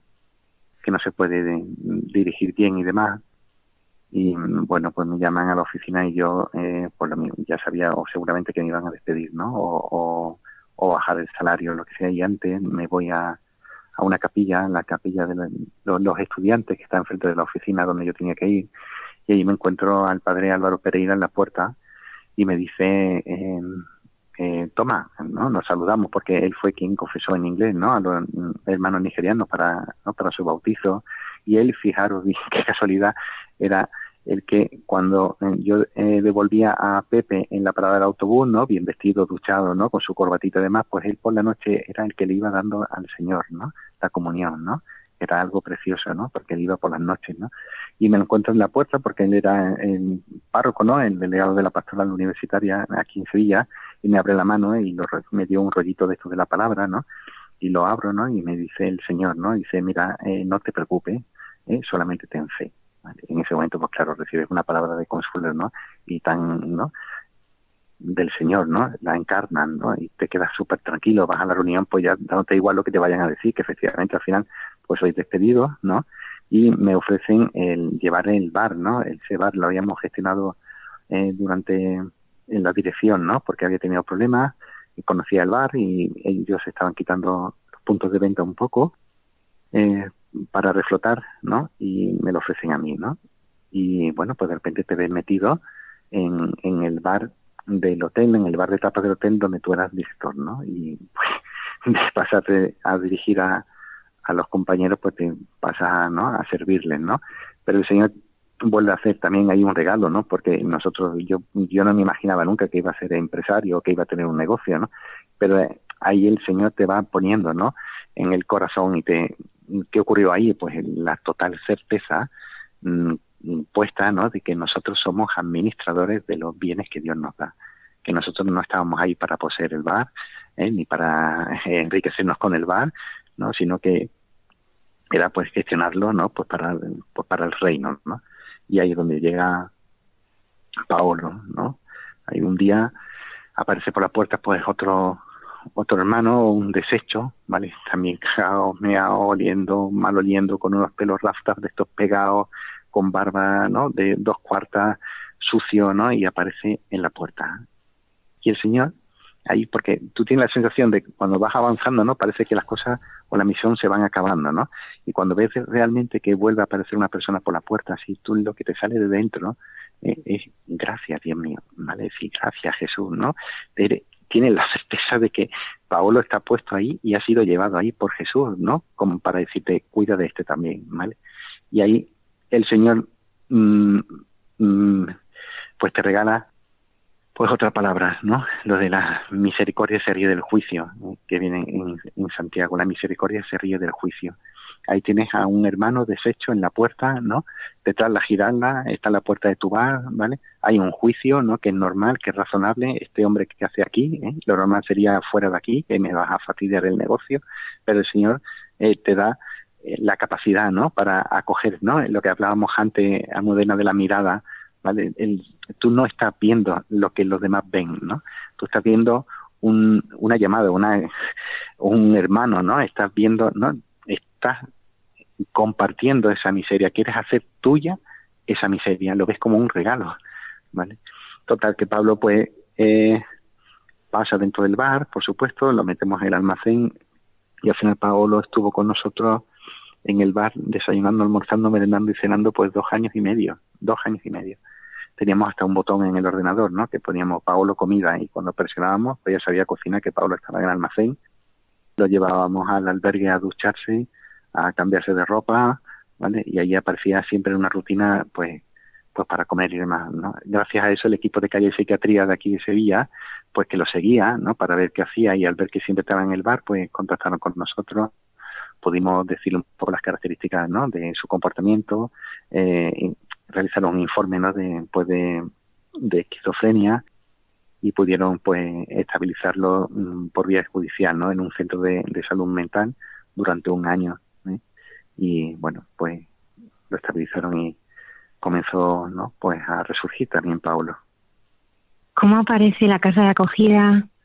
Pues estando en, el bar, pues, ¿no? Pues, bueno, pues mm, pues te contactan ¿no? para un proyecto que hay de viabilidad de una casa de ejercicio que se está reconstruyendo o que se quiere reconstruir, ¿no? Y pues se visita la casa y, ¿no? como director de hotel, ¿no? Para ver un poco cómo hacer, ¿no? Qué hacer, ¿no? Y para que le den el crédito, pues me piden un plan de viabilidad económica de gestión del proyecto, ¿no? Y al final, pues por, mm, bueno, nos ponemos en, oración, ¿no? El día que fue don Juan José, el obispo, iba a colocar la primera piedra, yo me acuerdo estar en mi casa diciéndole, ¿no? al, al Señor, ¿no? Diciendo, ¿qué quieres de, de nosotros? ¿Tú quieres verdaderamente, ¿no? Que, que nos vayamos para allá, ¿eh? o que subamos para arriba, esto es nuestro o es mío, ¿no? Es decir, ¿no? ¿Tú qué quieres, no? ¿Quieres que, que subamos, no? Y ahí lo dejé, ¿no? Después de, de, ¿no? La casa estaba fatal, ¿no? Todo derruido, ¿no? Y bueno, pues al final me voy a la cama y el Señor a las 4 de la mañana estas veces que te ocurre, ¿no? Que te despiertas en mitad de la noche, ¿no? Y no tienes necesidad de ir al cuarto de baño ni nada, ¿no? Mm, te despiertas y parece que has descansado muchísimo, ¿no? Pues es como que el Señor te va a responder, ¿no? Entonces te levantas, te vas para el salón, ¿no? Y le dices, pues aquí estoy, Señor, ah, ¿no? Habla que tu siervo te escucha, ¿vale? Y ah, pues, abriendo la palabra, ¿no? Pues el Señor me contesta en Jeremías 33, ¿no? Que tú te da un vuelco el corazón, ¿no? Porque estás hablando de una casa, ¿no? Que va a ser reconstruida, ¿no? Y empieza en Jeremías 33, me acuerdo perfectamente que decía, esto dice el Señor, en este lugar del que decís que es una ruina, sin hombres ni ganados, volverá a escucharse la voz de la alegría y de la fiesta. Total, que, porque el Señor confirma la, la palabra y al final decidimos venirnos para acá, pues no con, con pocos impedimentos, ¿no? Porque claro, el mover a uno, pues también a Julia, ¿no? Que veía reticencia, ¿no? El dejar un piso, ¿no? El venir para acá, ¿no? También llevando al bar, ¿no? Como que eran dos cosas al mismo tiempo, pero al final pues decimos que sí, y dos años después de remodelarse la casa, pues pues venimos a vivir aquí, ¿no? A la casa que es donde vivimos actualmente. Julia y yo ya nos casamos y bueno, pues también, ¿no? yo al estar casado necesitaba la unidad matrimonial, yo venía del Camino de Santiago y yo no podía comulgar, ¿no? Y el padre Pepe pues me dijo, mira, tú no puedes comulgar no por, ¿no? No porque estés casado, sino porque tienes relaciones, ¿no? Con Julia, ¿no? Y eso es adulterio, ¿no? Y eso, y además te está arrepintiendo, ¿no? Pues porque sigues con Julia, ¿no? Y sigues teniendo relaciones, ¿no? Entonces le preguntamos a, le pregunté a Julia, ¿no? no digo Julia mira eh, ha dicho esto el padre Pepe a ti te importaría si nosotros viviéramos en castidad hasta que nos dieran la nulidad no y me dijo pues sí entonces fuimos con el Padre Pepe y renovamos nuestro voto o intención ¿no? de vivir en castidad todos los años delante del sagrario y la verdad es que ahí también no lo que hablábamos antes de mi, del amor no este amor muy no muy básico no muy muy de interés no del eros no el te amo porque me das placer no o te amo porque compartimos un proyecto no de acuerdo pero siempre mediante interés no pues el Señor nos regaló no esa vida es amor, ¿no? Gratuito, ¿no? El saber que no hay ninguna dependencia, ¿no? que, ¿no? Que no, no nos amamos, ¿no? Porque tengamos relaciones sexuales ni nada, sino el Señor viene a depurar un poco esa comunión entre nosotros, ¿no? Y recuerdo eh, después, las nulidades matrimoniales normalmente duran dos años, ¿vale? Ya nuestra duró seis, ¿eh? Al final el Señor puso a, a prueba y nos depuró muy bien y nos estaba preparando muy bien, ¿no? Pues para lo que Él quería que, que ocurriera, ¿no? Vale. Y bueno, y recuerdo, ¿no? Pues en la boda, finalmente, ¿no? Después de seis años, pues él, no, nos acompañaron, pues siete sacerdotes, ¿no? Estuvimos muy, muy acompañados, fue un momento también muy especial, ¿no? Camino, ¿no? De, del eros al ágape, al amor gratuito, ¿no? Al amor de Dios, ¿no? Y decíamos en el sagrario, ¿no? Delante, ¿no? Pues mira, Julia, yo no te amo como tú mereces, ¿vale? Pues porque soy egoísta, ¿no? Soy, soy eso, un soberbio, orgulloso, prepotente, cínico, ¿no? Pues todo lo que soy, ¿no? Y, y Julia decía, pues mira Javier, yo tampoco te amo como tú mereces, ¿vale? Entonces, ¿qué hacemos aquí, no? Pues, pues eso, ¿vale? ¿Qué hacemos aquí? Pues porque aquí, en el sagrario, ¿no? Pues está ese amor que nosotros necesitamos, ¿vale? Para poder caminar, ¿no? Para que cuando tú tengas que ser perdonada, te puedas perdonar. Cuando yo tenga que ser perdonado, o necesitar tu paciencia, puedas no tener paciencia no porque ese es el amor no el amor gratuito el amor que necesitamos no por eso me sorprende mucho cuando dice la gente que el matrimonio con la iglesia que ellos no quieren un papel no de papel nada ¿eh? esto no es cosa de papel esto es cosa de, de amor verdadero de una fuente de agua viva ¿eh? que está en el sagrario y que y que necesitamos beber ¿eh? y, y, alimentarnos pues para pues para proteger para proteger a nuestros hijos para que la familia eh, no se quede desamparada, para no robar nuestros hijos a Dios, sino para tomarlos cedidos por Él, para devolvérselo a Él, ¿no? Para en el día a día, ¿no? En ese amor que es servicio, ¿eh? que no es orgullo ni egoísmo, sino que el darse, ¿eh? por gracia de Dios, ¿no? Pues podamos también construir el reino en nuestra familia. Javier y Sofía María. Pues hay dos, ¿vale? Pues mira, eh, en el colmo, ¿no? De la bondad del Señor, ¿no? En el colmo de ya de su delicadeza, ¿no? Si te da tanto, ¿no? Y te concede tanto, ¿vale?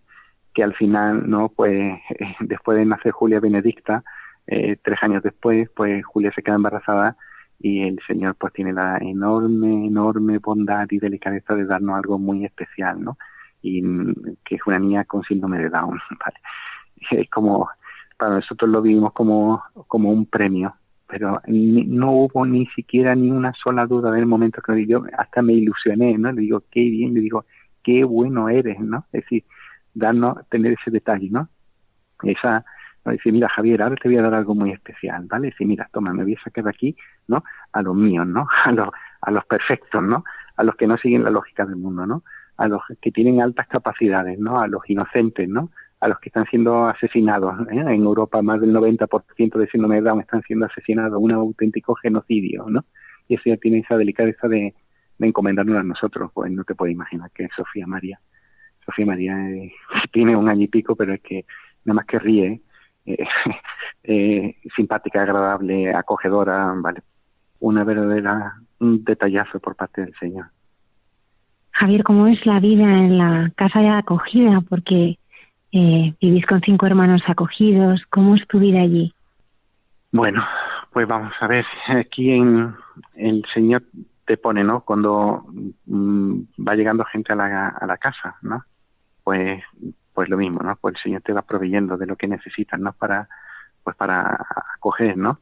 Y te vas un poco como, ¿no? Como, como armando mejor, ¿no? El Señor te da un entendimiento para, pues para ver, ¿no? La necesidad de, de, estos, de los hermanos, ¿no? ¿Vale? Van llegando, pues, personas que están verdaderamente rotas, ¿no? Eh, personas que tienen, pues, heridas, ¿no? Pues, eh, hay, a ver, ocurre una cosa, ¿no? Lo que nosotros estamos percibiendo, ¿no? Y, y, viviendo, ¿no? Y es que en, ¿no? en estas familias, ¿no? En nuestras familias que están desprotegidas, ¿no? Porque le hemos dado la espalda a Dios, ¿no? Cuando surge un hijo, ¿no? Que tiene unas necesidades especiales, ¿no? Que está siendo díscolo, ¿no? Eh, rebelde, que está cayendo en la droga, ¿vale? Pues los padres normalmente tiran de lo que nosotros decimos los tienes que, ¿no? Porque tú tienes que, porque tú tienes que, y tienes que, y tienes que, ¿no? Y, tienes que, ¿no? Como si eso, claro, en ese anhelo, ¿no? Que tienen los padres de que el, problema se solucione, ¿no? Pero lo quieren solucionar como con, como ocurría también en la palabra, ¿no? Como con la ley, ¿no? A base de un cumplimiento, ¿vale? Y, y vienen los chicos, ¿no? Con una necesidad de realmente de gratuidad, ¿vale? Esa exigencia que es necesaria ¿eh? y que es necesaria en una fase de nuestra vida, ¿vale? Cuando hay una ruptura, un daño, una herida, ¿vale? Lo prioritario es el amor y la acogida antes que los tienes que. Entonces esa exigencia acaba matando el amor, porque la exigencia mata el amor. Entonces pues se revelan más, ¿no? Y cuando llegan aquí pues porque sus familias no pueden lidiar con ellos, ¿no? Porque verdaderamente, ¿no? Los lazos eh, están rotos, ¿no? Y hay, ¿no? discordia y enemistad entre ellos, pues lo primero que nosotros hacemos aquí es pues bajar el nivel de exigencia. Es decir, no, ni siquiera le hemos dicho, ¿no? A los chicos, pues mira, tú tienes que, ¿vale? Si normalmente los dejamos descansar, ver un poco cómo se integran, con muy pocas normas, mm, bueno, la norma de cero droga, cero alcohol, ¿no? Eh, en la casa, eh, y bueno, pues ahí un poco eh, en esa gratuidad para intentar desarmarles, ¿no? Porque ellos lo que al final mm, quieren, ¿no? O lo que necesitan verdaderamente estos chicos es, están acostumbrados a romper con el entorno, ¿no? A generar discordia con su actitud en el entorno, ¿vale? Para que, eh, para que ese entorno, ¿no? Sea su familia, sean sus amigos, sea una casa, ¿no? De acogida o un centro, lo que sea, pues eh, reaccione, ¿no? Contra ese comportamiento suyo y emita una sentencia.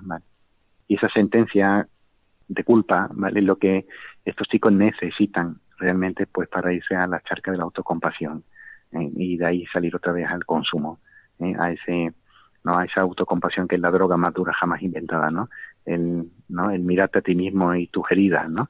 Y quedarte un poco ahí. Entonces, cuando esto ocurre aquí o ha ocurrido aquí, dentro de esa gratuidad, al final el Señor te pone que en algún sitio ese mal tiene que morir, ¿no? Y es como lo que ha hecho Jesucristo con nosotros, ¿no? Todo el mal cayó sobre él, murió a él, él no se rebeló contra ese mal, ¿no? Él lo, lo cogió todo, ¿no? Pues en el combate ya más de día a día aquí, ¿no? Eh, contra el mal, ¿no? Pues también es parecido, ¿vale? Es decir, cuando esas personas, ¿no? Estos chicos, ¿no? Estos hermanos, pues se rebelan contra el entorno, ¿no? Porque tienen ese corazón herido, ¿no? Esas heridas de vida tan grandes, ¿vale? Pues se trata de que ese amor sea acogido, ese perdón, ese latigazo, ¿no? Esa, ese latigazo lo acojas tú, ¿no? Y el Señor te da esa gracia eh, necesaria, eh, ¿vale? Por supuesto, otras veces, pues se hace verdaderamente insoportable, ¿no? Y no puedes con ella, ¿no? Pero si te das cuenta que el Señor te da esa gracia, ¿no? Para coger ese latigazo, ¿no? Eso, para no devolverle la sentencia, ¿no? Para, para que ese mal muera en ti, ¿no? Y tú puedas ofrecérselo al Señor en la Eucaristía, ¿no? O aquí en el Sagrario. y que e, ese chico, cuando ve que el entorno, ¿no? Que tú no estás acusándole, ¿no? Con todo lo que ha hecho, ¿vale? Es cuando su corazón gira, ¿no? Y él hay un, ¿no? Se pone a pensar un poco más, ¿no? En el amor, ¿no? Eh, la misericordia se ríe del juicio que decíamos antes. En ese juicio decir, mira, tú eres un desgraciado, en vez de saltar, ¿no? Y decir, tú eres un desgraciado, ¿vale? Pues que la misericordia, ¿no? Venza un poco este juicio, ¿no? Poner el amor, ¿no? Hacer tuya esa miseria y compadecerte y acompañarle, ¿no? Y después, pues, el Señor que es muy bueno, pues en este día a día, ¿no? Pues al final, muy tarde muchas veces, una y media, dos de la mañana, tres de la mañana, pues vienen estos chicos y dicen, mira, puedo hablar contigo, ¿no? Y ahí, ¿no? Ahí en ese momento, ¿no? Es cuando pues ellos se abren, ¿no? Eh, porque no se han cerrado, ¿no? Porque te van ya abriéndose sus corazones compartiendo cosas. Hemos visto mucho la mano del Señor en ellos. Aquí en esta casa pues somos muy felices, estamos muy contentos de estar aquí en esta casa, pero también pues tenemos esa obligación, ¿no? De, de querer hacer un poco no lo que nos agrada, sino lo que le agrada a Él, ¿no? Y estamos ahí pendientes de, pues se confirma, ¿no? Que es lo que quiere, ¿no? Si nos quiere llevar a otro sitio, porque si verdaderamente tuviéramos 100 habitaciones, Almudena 100 personas tendríamos, porque las familias se están desangrando. aquí vienen a vernos muchos matrimonios y siempre con el mismo denominador común, siempre la carencia de amor, ¿no? De acogida, ¿no? De esos tienes que, de exigencia que no se pueden cumplir, porque esos corazones rotos no pueden cumplir con esa exigencia. Hay que bajarle un poco el nivel, pero su propio comportamiento no permite bajárselo, ¿no? Si tuviéramos, pues eso, una casa, un campo, ¿no? Donde poder también educar la voluntad, ¿no? Que es muy importante y que aquí, pues el siguiente paso, ¿no? En esta acogida hubiese sido ese, ¿no? El, el educar su voluntad, ¿no? Organizándoles el día, pues pudiéramos hacerlo. Javier, ¿el Señor es fiel? Pues el Señor es bueno, ¿eh? su misericordia es eterna y su fidelidad por todas las edades, dice la palabra de Dios. El Señor es fiel, ¿eh? porque entras en gracia, ¿no? Todas estas cosas que he contado, ¿no? Que quedan como, ¿no? Muy, muy bonitas, ¿no? Pero claro, todo el amor de Dios cae sobre tu propia miseria, ¿no? Lo que tú eres, ¿no? Tu humanidad, ¿no? Y nuestra humanidad, pues, ¿qué somos, no? Pues eso, siempre este combate, ¿no? Entre el, entre el yo, ¿no? El, que se quiere imponer, ¿no? ¿Vale? Es decir, el Señor te muestra la fidelidad y, ¿no? Como dice el Salmo 138, dice, si escalo el cielo, allí estás tú.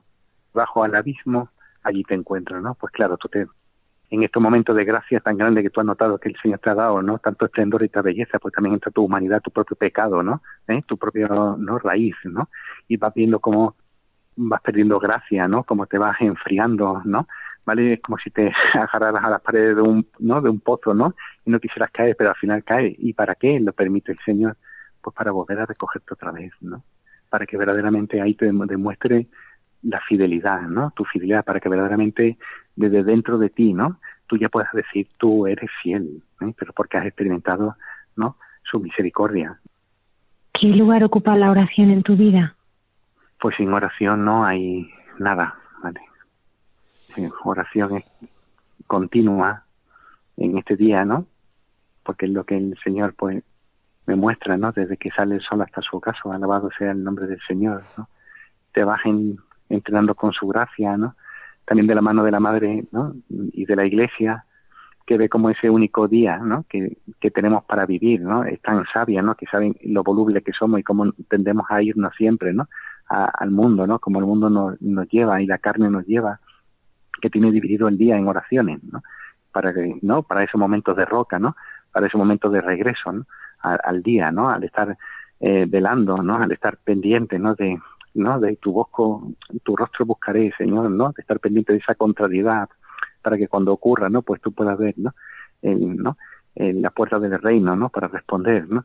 Pues sin oración eso no se puede. Es decir, amanece el día, el día se abre, es tu único día, es la vida, toda tu vida dura un día, solo un día, y ese día pues tú quieres vivirlo con el Señor, ¿no? Pues entonces te levantas, nos dice hoy mismo la palabra de hoy preciosa, ¿no? Que decía, ¿no?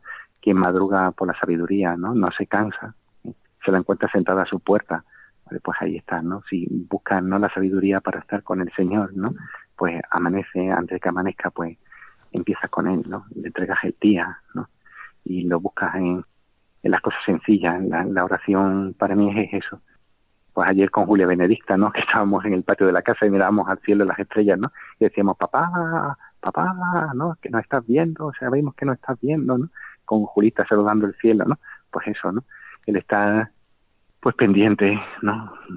Todo el tiempo, pero sin oración, pues, no hay luz tampoco. Sin oración no, no, no ves. Sin oración mm, deambulas por el día. Javier García Valcárcel, muchísimas gracias. Gracias al Señor bendito.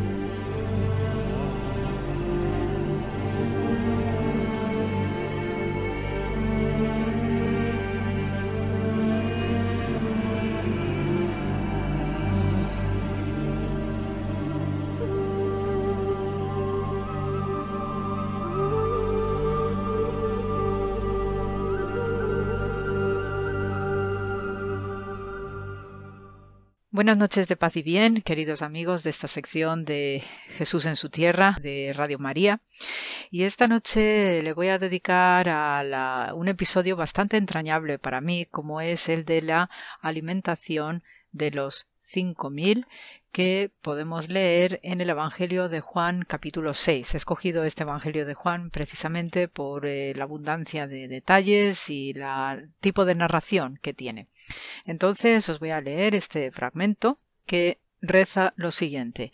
Después de esto Jesús fue al otro lado del mar de Galilea, el de, Tiberias, y le seguía gran multitud, porque veían las señales que hacía en los enfermos. Entonces subió Jesús a un monte, se sentó allí con sus discípulos, y estaba cerca la Pascua, la fiesta de los judíos. Cuando alzó Jesús los ojos y vio que había venido a él gran multitud, dijo a Felipe ¿De dónde compraremos pan para que coman estos? Pero esto decía para probarle, porque él sabía lo que había de hacer. Felipe le respondió Doscientos denarios de pan no bastarían para que cada uno de ellos tomase un poco. Uno de sus discípulos, Andrés, hermano de Simón Pedro, le dijo Aquí está un muchacho que tiene cinco panes de cebada y dos pececillos. Mas, ¿qué es esto para tantos? Entonces Jesús dijo Haced recostar la gente, y había mucha hierba en aquel lugar, y se recostaron como en número de cinco mil varones. Y tomó Jesús aquellos panes, y habiendo dado gracias los repartió entre los discípulos, y los discípulos entre los que estaban recostados, asimismo de los peces cuanto querían. Y cuando se hubieran saciado, dijo a sus discípulos Recoged los pedazos que sobraron, para que no se pierda nada. Recogieron pues y llenaron doce cestas de pedazos, que de los cinco panes de cebada sobraron a los que habían comido. Aquellos hombres entonces, viendo la señal que Jesús había hecho, dijeron Este verdaderamente es el profeta que había de venir al mundo. Pero entendiendo Jesús que iban a venir para apoderarse de él y hacerle rey, volvió a retirarse al monte solo. Eh, es, un es un episodio, ya os digo, muy especial, muy entrañable y sobre todo celebrándose en la Pascua, una de las normas principales del judaísmo y sobre todo en la celebración de la gran fiesta de Pascua es que nadie se quede sin un plato o un bocado que llevarse a la boca. Por eso también es muy importante en el judaísmo la invitación de los extraños o de los que están solos para esta celebración pascual que no tengan esa necesidad de estar aislados, de estar abandonados, y es muy importante la recepción en el hogar de cada uno para que comparta la celebración pascual. Eh, en el judaísmo, eh, un principio fundamental es la compasión. Eh, está relacionado fuertemente con valores de justicia y caridad, y de hecho el gran Maimónides, uno de los grandes rabinos de Israel, nos dice que el propósito de las leyes de la Torah es el de promover la compasión, el amor al prójimo y la paz en el mundo. Y también otro dicho que está recogido en el Talmud sostiene que los judíos son hijos de la misericordia que proceden de padres igualmente de la misericordia y el que muestra eh, piedad hacia el prójimo, desde luego cumple con la ley de Israel, y aquellos que, que no muestran piedad alguna hacia las, eh, las, criaturas y hacia sus hermanos, desde luego no pertenece a la simiente de Abraham, nuestro Padre. Por eso, eh, una de las características principales que identifican a los judíos y, por extensión, a toda la humanidad a través de ellos, es eh, la compasión, la modestia, la benevolencia, tal como leemos también en el Talmud en el tratado Yevamot. Y también es muy especial el mostrar la empatía y la caridad hacia los extranjeros, porque nosotros fuimos extraños en una tierra extraña como el país de Egipto, tal como se puede leer en el Deuteronomio 10.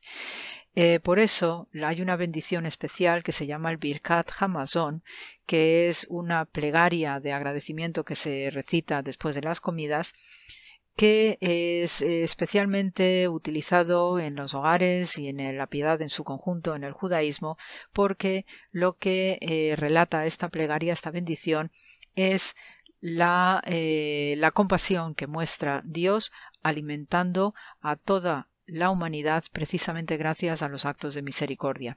También nos comentan los rabinos que mientras José, el hijo del patriarca Jacob, estuvo en Egipto, durante los siete años de abundancia, pues él tuvo hijos y eh, su familia pues disfrutaba de una de, de, salud, disfrutaba de un buen patrimonio y de todas las bendiciones habidas y por haber.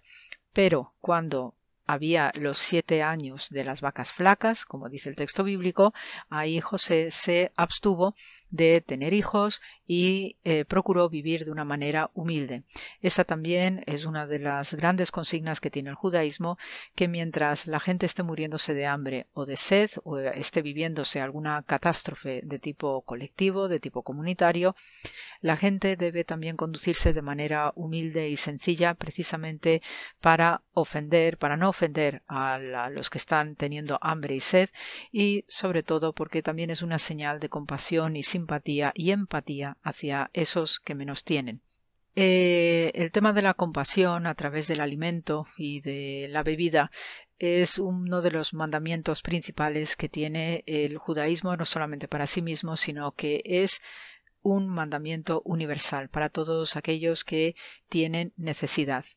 Por eso, pues podemos leer en Malaquías 2.10 eh, que eh, hace unas preguntas retóricas al pueblo de Israel y dice ¿Acaso no tenemos todos un Padre en el cielo? ¿Acaso Dios no nos creó? Dice, ¿por qué entonces nos comportamos de manera traicionera contra el prójimo, eh, profanando el pacto, eh, la alianza de nuestros ancestros?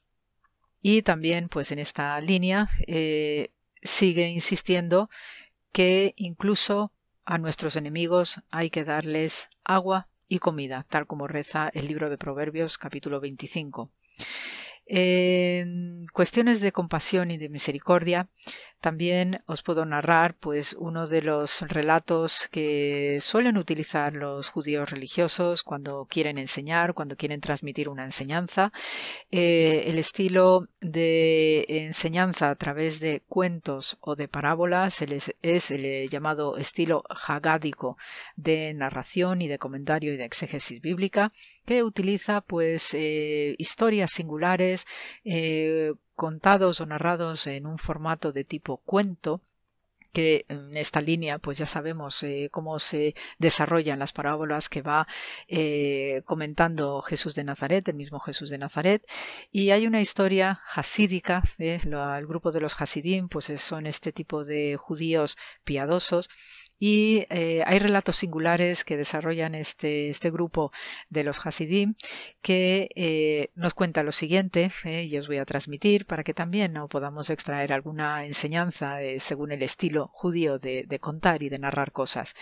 Nos dice un rabino de estos de este movimiento hasídico que un gran rabí pues se le permite, eh, por medio de la generosidad de Dios, eh, que pueda contemplar el cielo y el infierno antes de su muerte. Entonces, en primer lugar, pues se le lleva al infierno y allí pues contempla una gran mesa de, de, un banquete lleno de comida, de bebida en abundancia, eh, todo luciendo de una manera magnificente y con una vajilla carísima y costosísima, igual que los cubiertos, todo de un lujo extraordinario. Entonces eh, había muchísimos invitados a este banquete y descubre para su asombro que los invitados no hacían más que quejarse, que llorar, estaban muchos con desesperación. Entonces pregunta que por qué todo el mundo está quejándose, está lamentándose. Eh, este rabino pregunta a Dios y Dios le responde, dice, observa cómo sus brazos no pueden doblarse por la zona del codo. Y efectivamente, este rabino, a quien se le posibilita ver el cielo y el infierno antes de morirse, pues se da cuenta que los brazos de estos que están atendiendo a este banquete no pueden doblarse. Y por esta razón, no pueden llevarse a las bocas ni alimento ni bebida, y por eso se quejan y se lamentan. A continuación es eh, llevado al cielo y se le muestra cómo es el mundo celestial, y de nuevo también encuentra que hay una gran sala de banquete donde hay alimentos en abundancia, bebida y eh, todos están felices y contentos y con una paz y una serenidad infinitas. También presta atención a los brazos de estos comensales y se da cuenta que tienen lo mismo de los que eh, ha visto en el infierno, es decir, que los brazos no se pueden doblar por los codos. Y entonces se queda extrañado y pregunta a Dios que por qué ah, teniendo el mismo defecto físico de no poder doblar los brazos por los codos, ¿por qué están tan felices? Y entonces Dios le contesta, observa y eh, el buen rabino observa y se da cuenta que todos están tremendamente felices porque gracias a esos brazos que no pueden doblarse para llevar comida a sus propias bocas, sí pueden alimentarse unos y a otros y entre sí. Y eso es motivo de una gran felicidad profunda, espiritual y emocional, ese acto de generosidad. Yo creo que con este cuento queda resumido pues precisamente la actitud de esta eh, gran comida que hace Jesús de Nazaret al procurar dar alimento en la Pascua judía a estos cinco mil a quienes invita a tumbarse y precisamente en esa forma no de estar tumbados de estar serenos en esa hierba en ese monte beatífico eh, rodeados también del ambiente y el paisaje del mar de Galilea pues invita precisamente a que esta alimentación de los panes y los peces, una comida sumamente sencilla, pero tremendamente elocuente para un ambiente de gente humilde, donde Jesús de Nazaret procura que todos tengan su sustento, especialmente en esta, en esta fiesta, esta celebración pascual, invita a que también nosotros, pues como aquellos, como aquellos comensales que está contemplando este venerable rabino en el cielo, que eh, se están alimentando en, eh, unos a otros porque no pueden doblar eh, los brazos por el codo,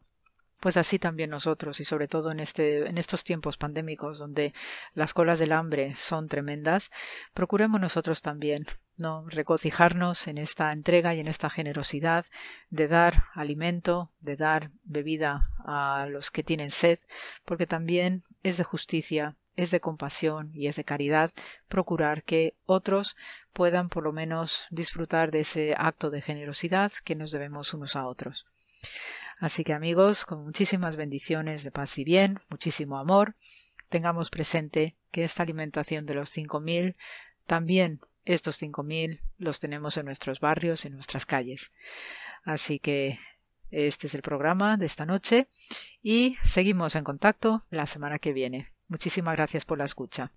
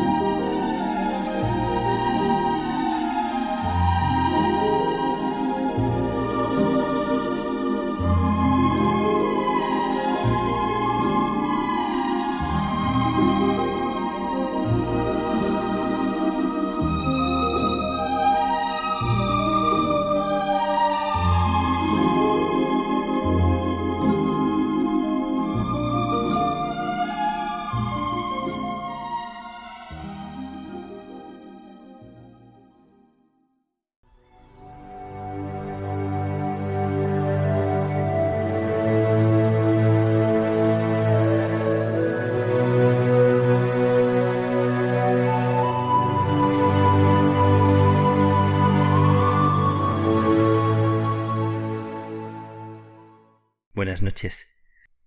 A vosotros, a ti que escuchas, a quien quiera que, que estés ahora mismo prestando atención a la radio y acogiendo este momento, me he venido a, a la capilla de este lugar en el que estoy, aquí en Dublín, en el centro de Dublín, y me he venido a una capilla a una hora solitaria en la que el silencio de este momento envuelve para invitar a una mirada recogida, a un momento de serenidad. Te invito a que respires este momento y lo acojas como un instante para dejarte mirar y para sosegar el alma y el cuerpo.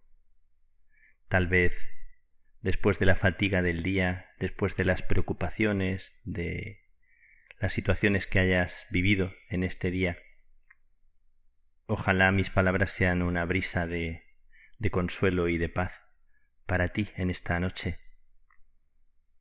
Estoy en la capilla y, y quiero hablarte de una imagen que, que me ha llamado la atención desde el primer instante que entré en la capilla. Y no por su belleza. Es una imagen de la Virgen, una imagen sólida, parece de mármol, no tiene definidos sus rasgos, es una figura que no, no es bella aparentemente a primera vista, no, no me atrae.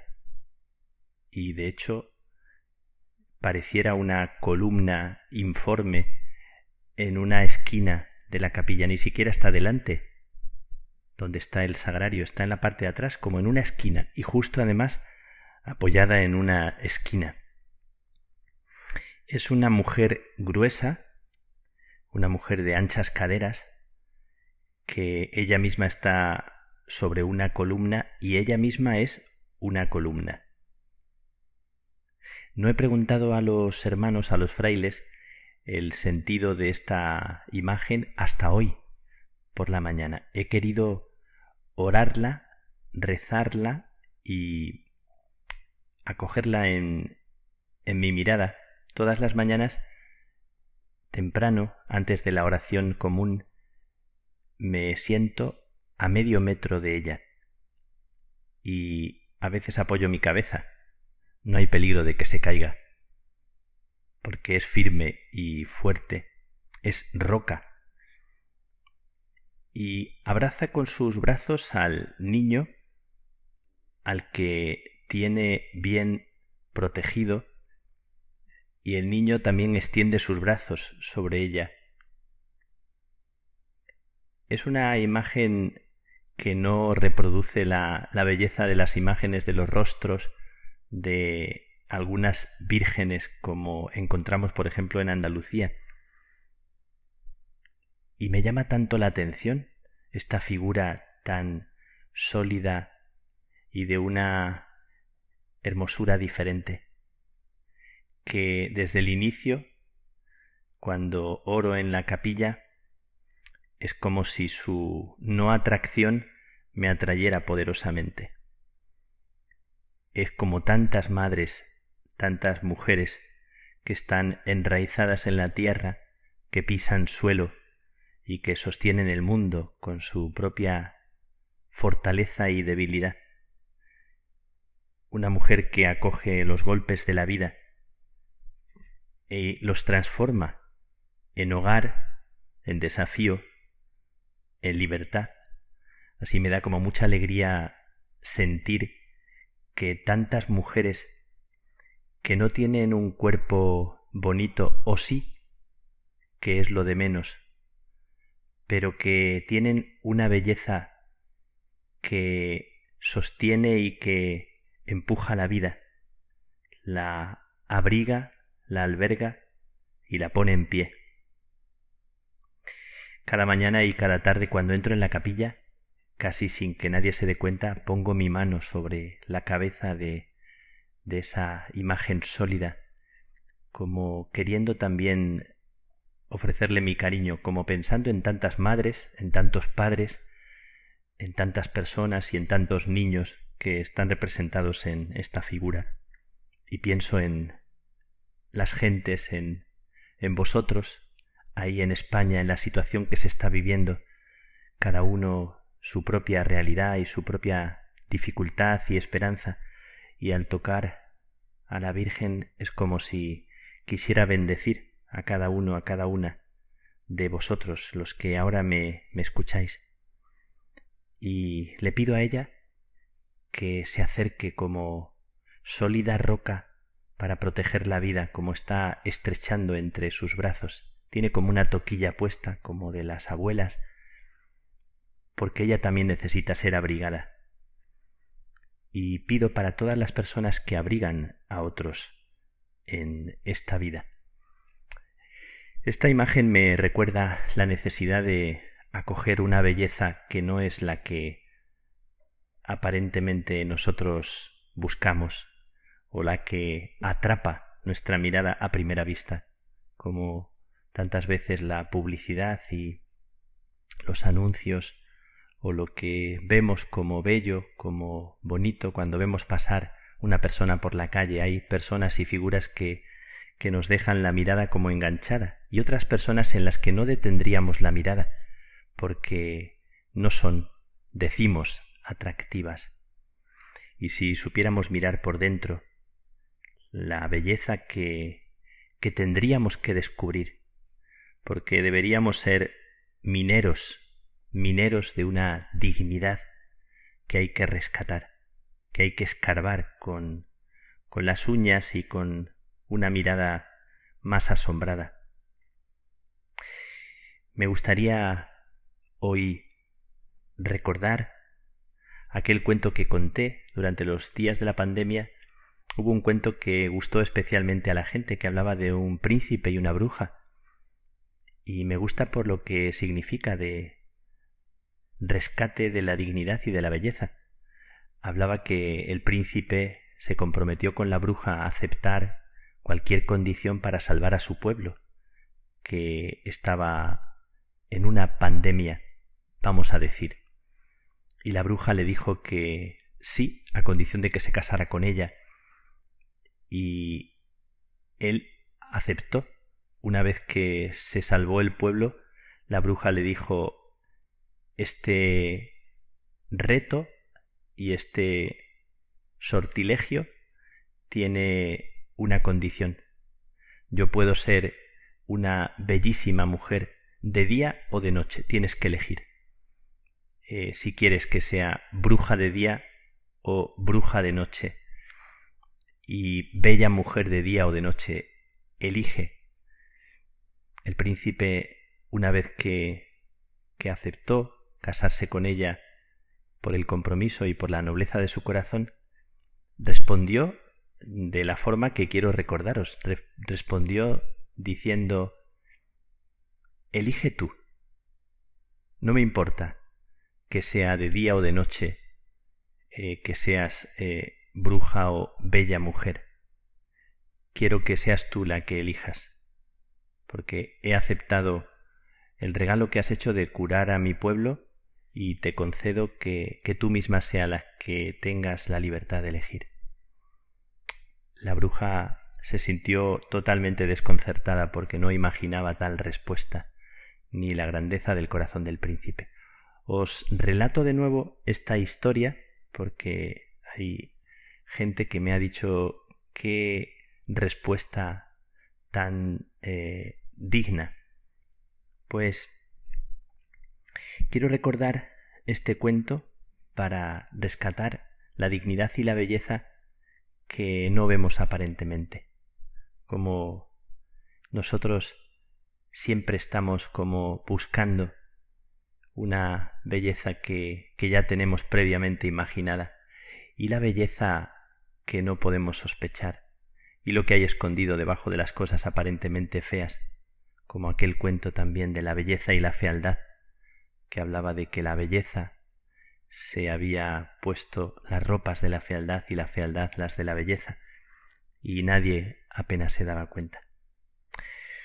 Bueno, pues os invito, en esta noche me invito a mí mismo, delante de la imagen, estoy ahora mismo junto a ella, pidiéndole que nos enseñe también a nosotros a no dejarnos llevar de la belleza que imaginamos que puede descansar la vida, yo de pequeñito ya he contado alguna vez que me ponía de puntillas cuando las fotos del colegio me ponía detrás para parecer un poquito más alto.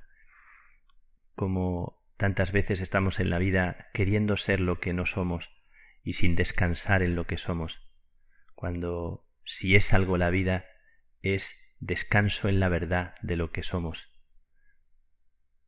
Hay una mujer que fue importante en su tiempo y que es apenas conocida. Y me ha venido a la mente porque la figura y la fotografía que he visto de ella, alguna de las fotos, me recuerda a esta imagen de la Virgen, sólida, fuerte, robusta, firme. Y es la madre de uno de los mejores escritores de, de Irlanda. Hay dos escritores que estoy escuchando continuamente aquí estos días, que son James Joyce y Oscar Wilde. A mí me gusta mucho Oscar Wilde, sus cuentos y sus poesías. Me gusta mucho su sensibilidad. ¿Quién sabe, quién sabría que la madre de Oscar Wilde, Jane Wilde, fue una mujer en su tiempo especial luchadora por la independencia de su pueblo, por la esperanza, por el feminismo, que escribió poemas y, y que dio esperanza a su pueblo? que vivió también pobre al final.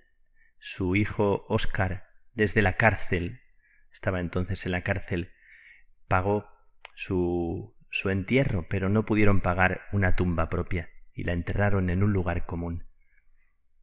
Es una mujer que escribió cosas también muy bonitas desde el alma, desde el corazón. Y cosas como esta. ¿Quién nos mostrará algo bueno? la hermosa Irlanda, y las manos extendidas que de buena gana llegarían a ti, anhelan ayudar, si supieran cómo, para levantar la corona de espinas de tu frente. Apasionados soñadores han luchado y muerto por ti. Los poetas vertieron su canción de lava, pero el soñador, el poeta,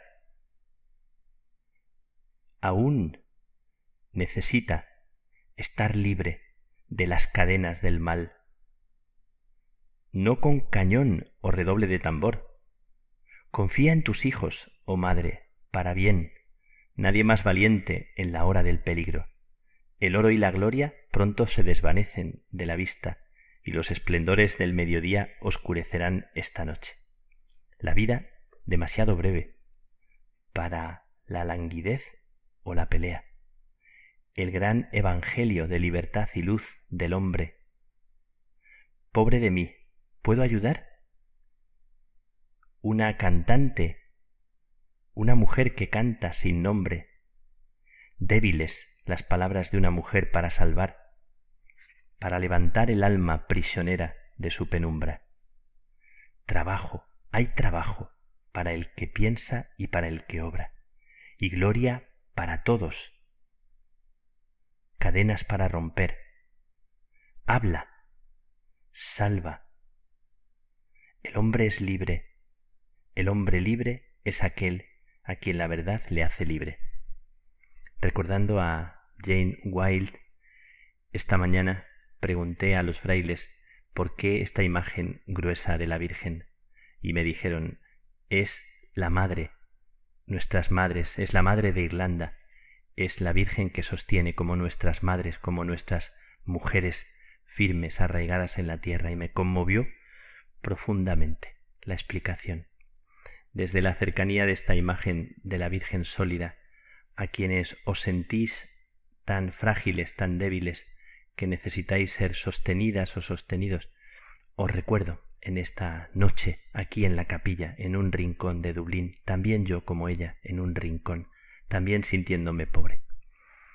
El otro día en la limpieza me tocó un pasillo y en el pasillo una ventana de las que hace años no se limpian. No sé por qué, pensando en la Virgen, me vino el recuerdo de esa ventana y me decidí a limpiarla. Me subí a un alto y limpié la suciedad de hace tiempo de una ventana que no se ve, que está como escondida.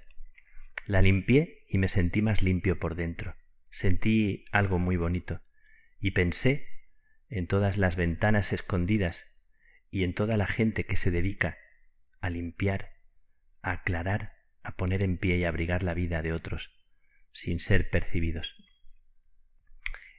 Es curioso, pero esta semana me ha tocado la limpieza de la capilla. No sé por qué me lo imaginaba. Y también cuando limpie la capilla en este sábado mañana os estaré recordando, con ella, con la madre, la mujer firme y sólida que tiembla y que nos abriga. También abriguemos a todas las personas que abrigan a otros. Gracias por no rendiros. Que Dios os bendiga.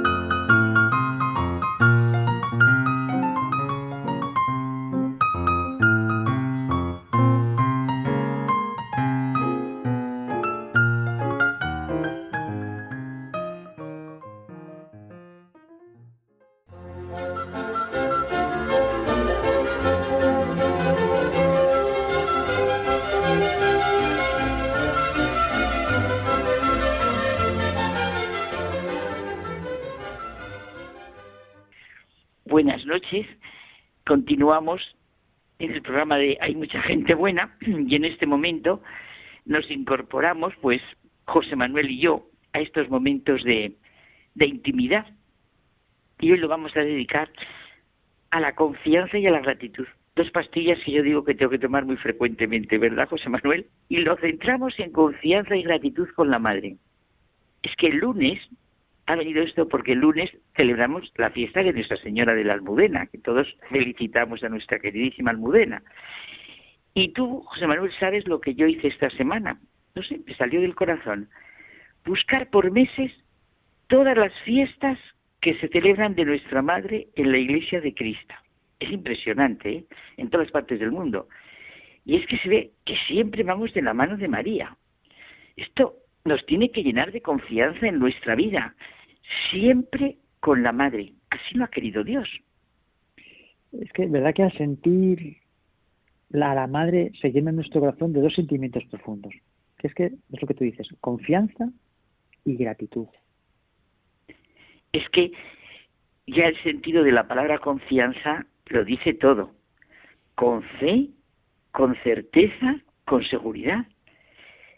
La confianza es la convicción profunda de que Dios es mi Padre, me ama y quiere lo mejor para mí. Y la gratitud va mucho más allá de lo que es mío y tuyo, conlleva en sí misma la gran realidad y verdad de que todo es puro don. Pues María, la Madre, nos lo enseña desde el primer momento, nos lo enseña a todos sus hijos. Dios ha querido que nos lo enseñe ella a la humanidad. Las palabras que conocemos de ella lo ponen de manifiesto. Sus primeras palabras, hágase en mí según tu palabra. y en el comienzo de la vida pública de Jesús nos dicen las bodas de Caná, haced lo que Él os diga. Años después, su hijo, cuando nos enseñó a rezar, nos dijo lo mismo, hágase tu voluntad en la tierra como en el cielo. Y es que ese Carmen es el fundamento de nuestra vida. Vivir como ella, llenos de confianza en la voluntad de Dios. Claro, eso es lo que bonito como enseñan las madres. Y esa es María, la madre que Jesús quiso darnos en el momento de mayor entrega, dolor, sufrimiento, angustia, soledad, la madre que nos daría confianza y ayuda, seguridad y certeza en el amor de Dios, que así quiso acercarse al hombre, a nosotros. Y María es que es precioso ver que es el mejor ejemplo de la obra gratuita de Dios en ella. Y claro, por eso su agradecimiento, su gratitud, su reconocimiento, el reconocimiento de toda su vida como un don, pero un don al servicio de toda la humanidad. Así lo expresa en la visita a su prima Santa Isabel. Proclama mi alma la grandeza del Señor. Se alegra mi espíritu en Dios mi Salvador, porque ha mirado la humildad de su esclava. Desde ahora me felicitarán todas las generaciones, porque el poderoso ha hecho obras grandes por mí. Su nombre es santo, y su misericordia llega a sus fieles de generación en generación, confianza y gratitud. María, dice el Papa Francisco, es la que sabe transformar una cueva de animales en la casa de Jesús, con unos pobres pañales y una montaña de ternura. Esa es María. Qué bonito. Montaña de ternura. Eso es lo que necesitamos en nuestra madre. Ella es la esclava del Padre que se estremece en la alabanza. Ella es la amiga siempre atenta para que no falte el vino en nuestras vidas. Ella es la del corazón abierto por la espada que comprende todas las penas. Como una verdadera madre, camina con nosotros, lucha con nosotros y derrama incesantemente la cercanía del amor de Dios. Si ahondamos, ahondamos en, en todo esto, en cada una de esas afirmaciones, pues reconfortamos nuestra vida diaria.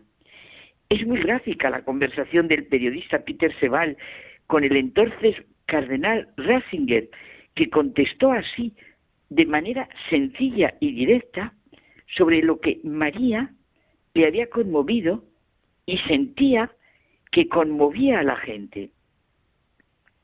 realmente la Mariología hace latir el corazón de la cristiandad, ¿no te parece?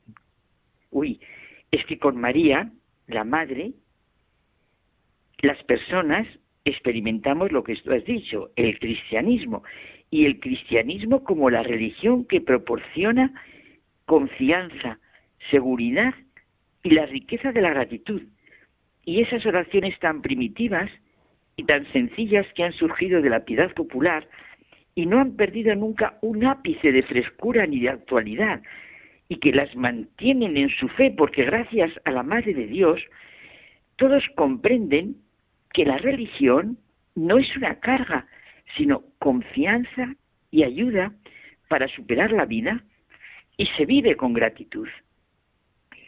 Sí, porque Carmen, la religión no puede degenerar en mero sentimentalismo que pierda el suelo de la realidad bajo los pies y que no sea capaz de reconocer la grandeza de Dios pero tampoco, a su vez, puede dar lugar a una racionalización y a un puritanismo a la que el corazón se opone y rechaza. Claro, eso es lo que necesitamos. En María, la Madre, se ve la verdadera faz de Dios que desea salvarnos. Entre los protestantes se temió que María le arrebatase algo a Cristo. El Cristo solo llega a un radicalismo en el que se pierde humanidad y parece hacer sentir una especie absurda de competencia entre Cristo y María. Es que no tiene sentido. Nada. Esto no es competencia, sino la forma más profunda de acercamiento al ser humano. ¿Cómo no advertir que en el rostro de la madre aparece el rostro mismo de Cristo y pone de manifiesto su verdadero mensaje. La humanidad del cristianismo, es lo que tú comentabas, llega absolutamente a todo, penetra todo. Oye, recuerdo una anécdota. Tuve un compañero de universidad, protestante, profundamente inteligente y honesto, que después se convirtió al catolicismo. Era mayor que nosotros. En realidad venía por las formidables clases de varios profesores, entre ellos el de una asignatura que entonces se llamaba Filosofía de la Religión.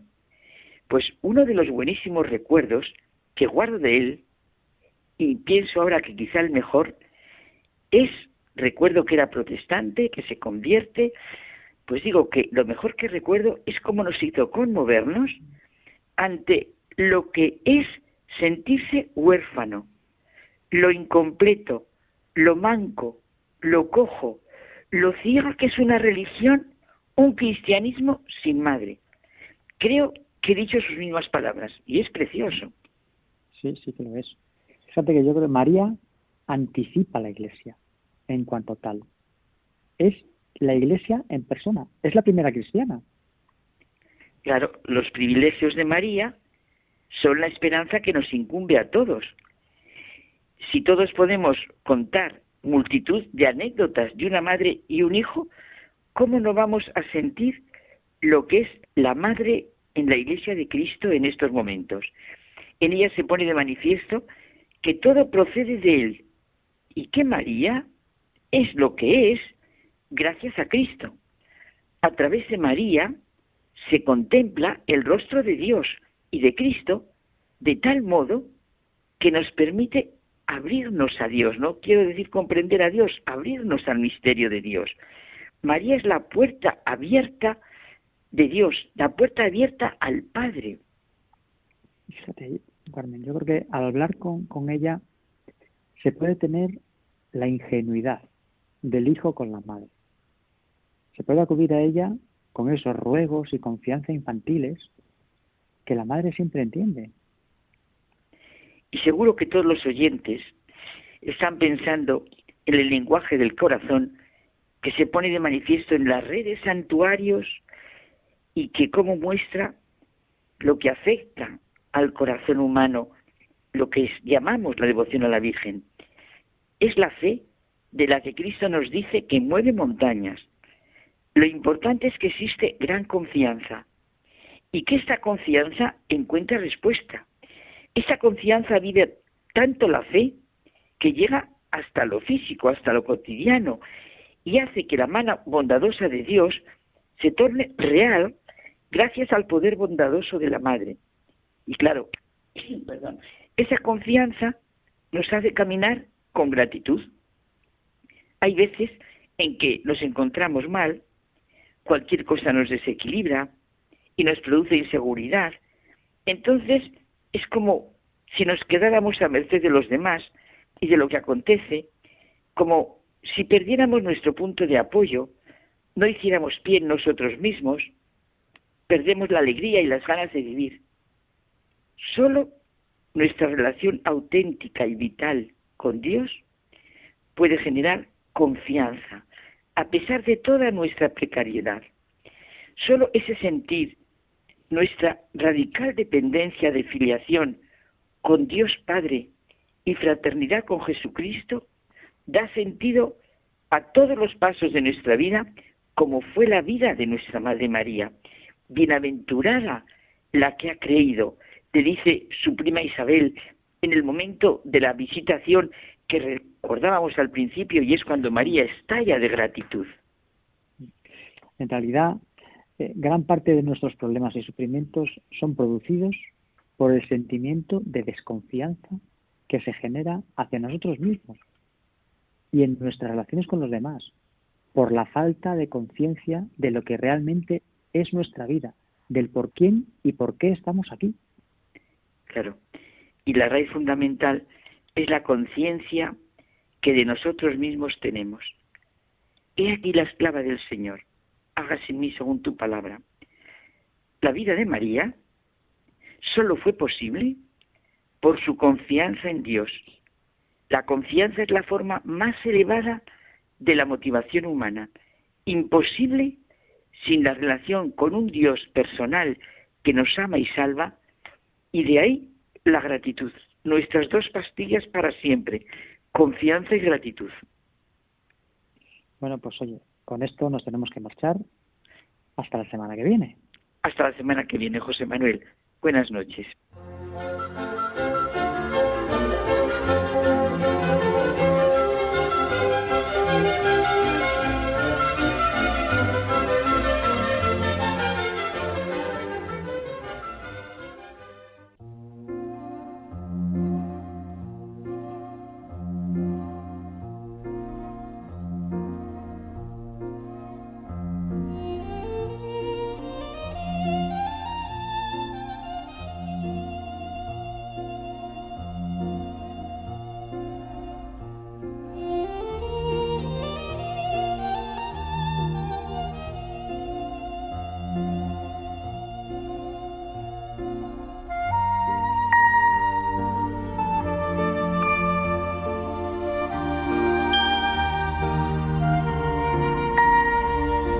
Nos despedimos hasta el próximo programa y os deseamos una semana llena de esa confianza y gratitud de la que nos hablaba la hermana Carmen.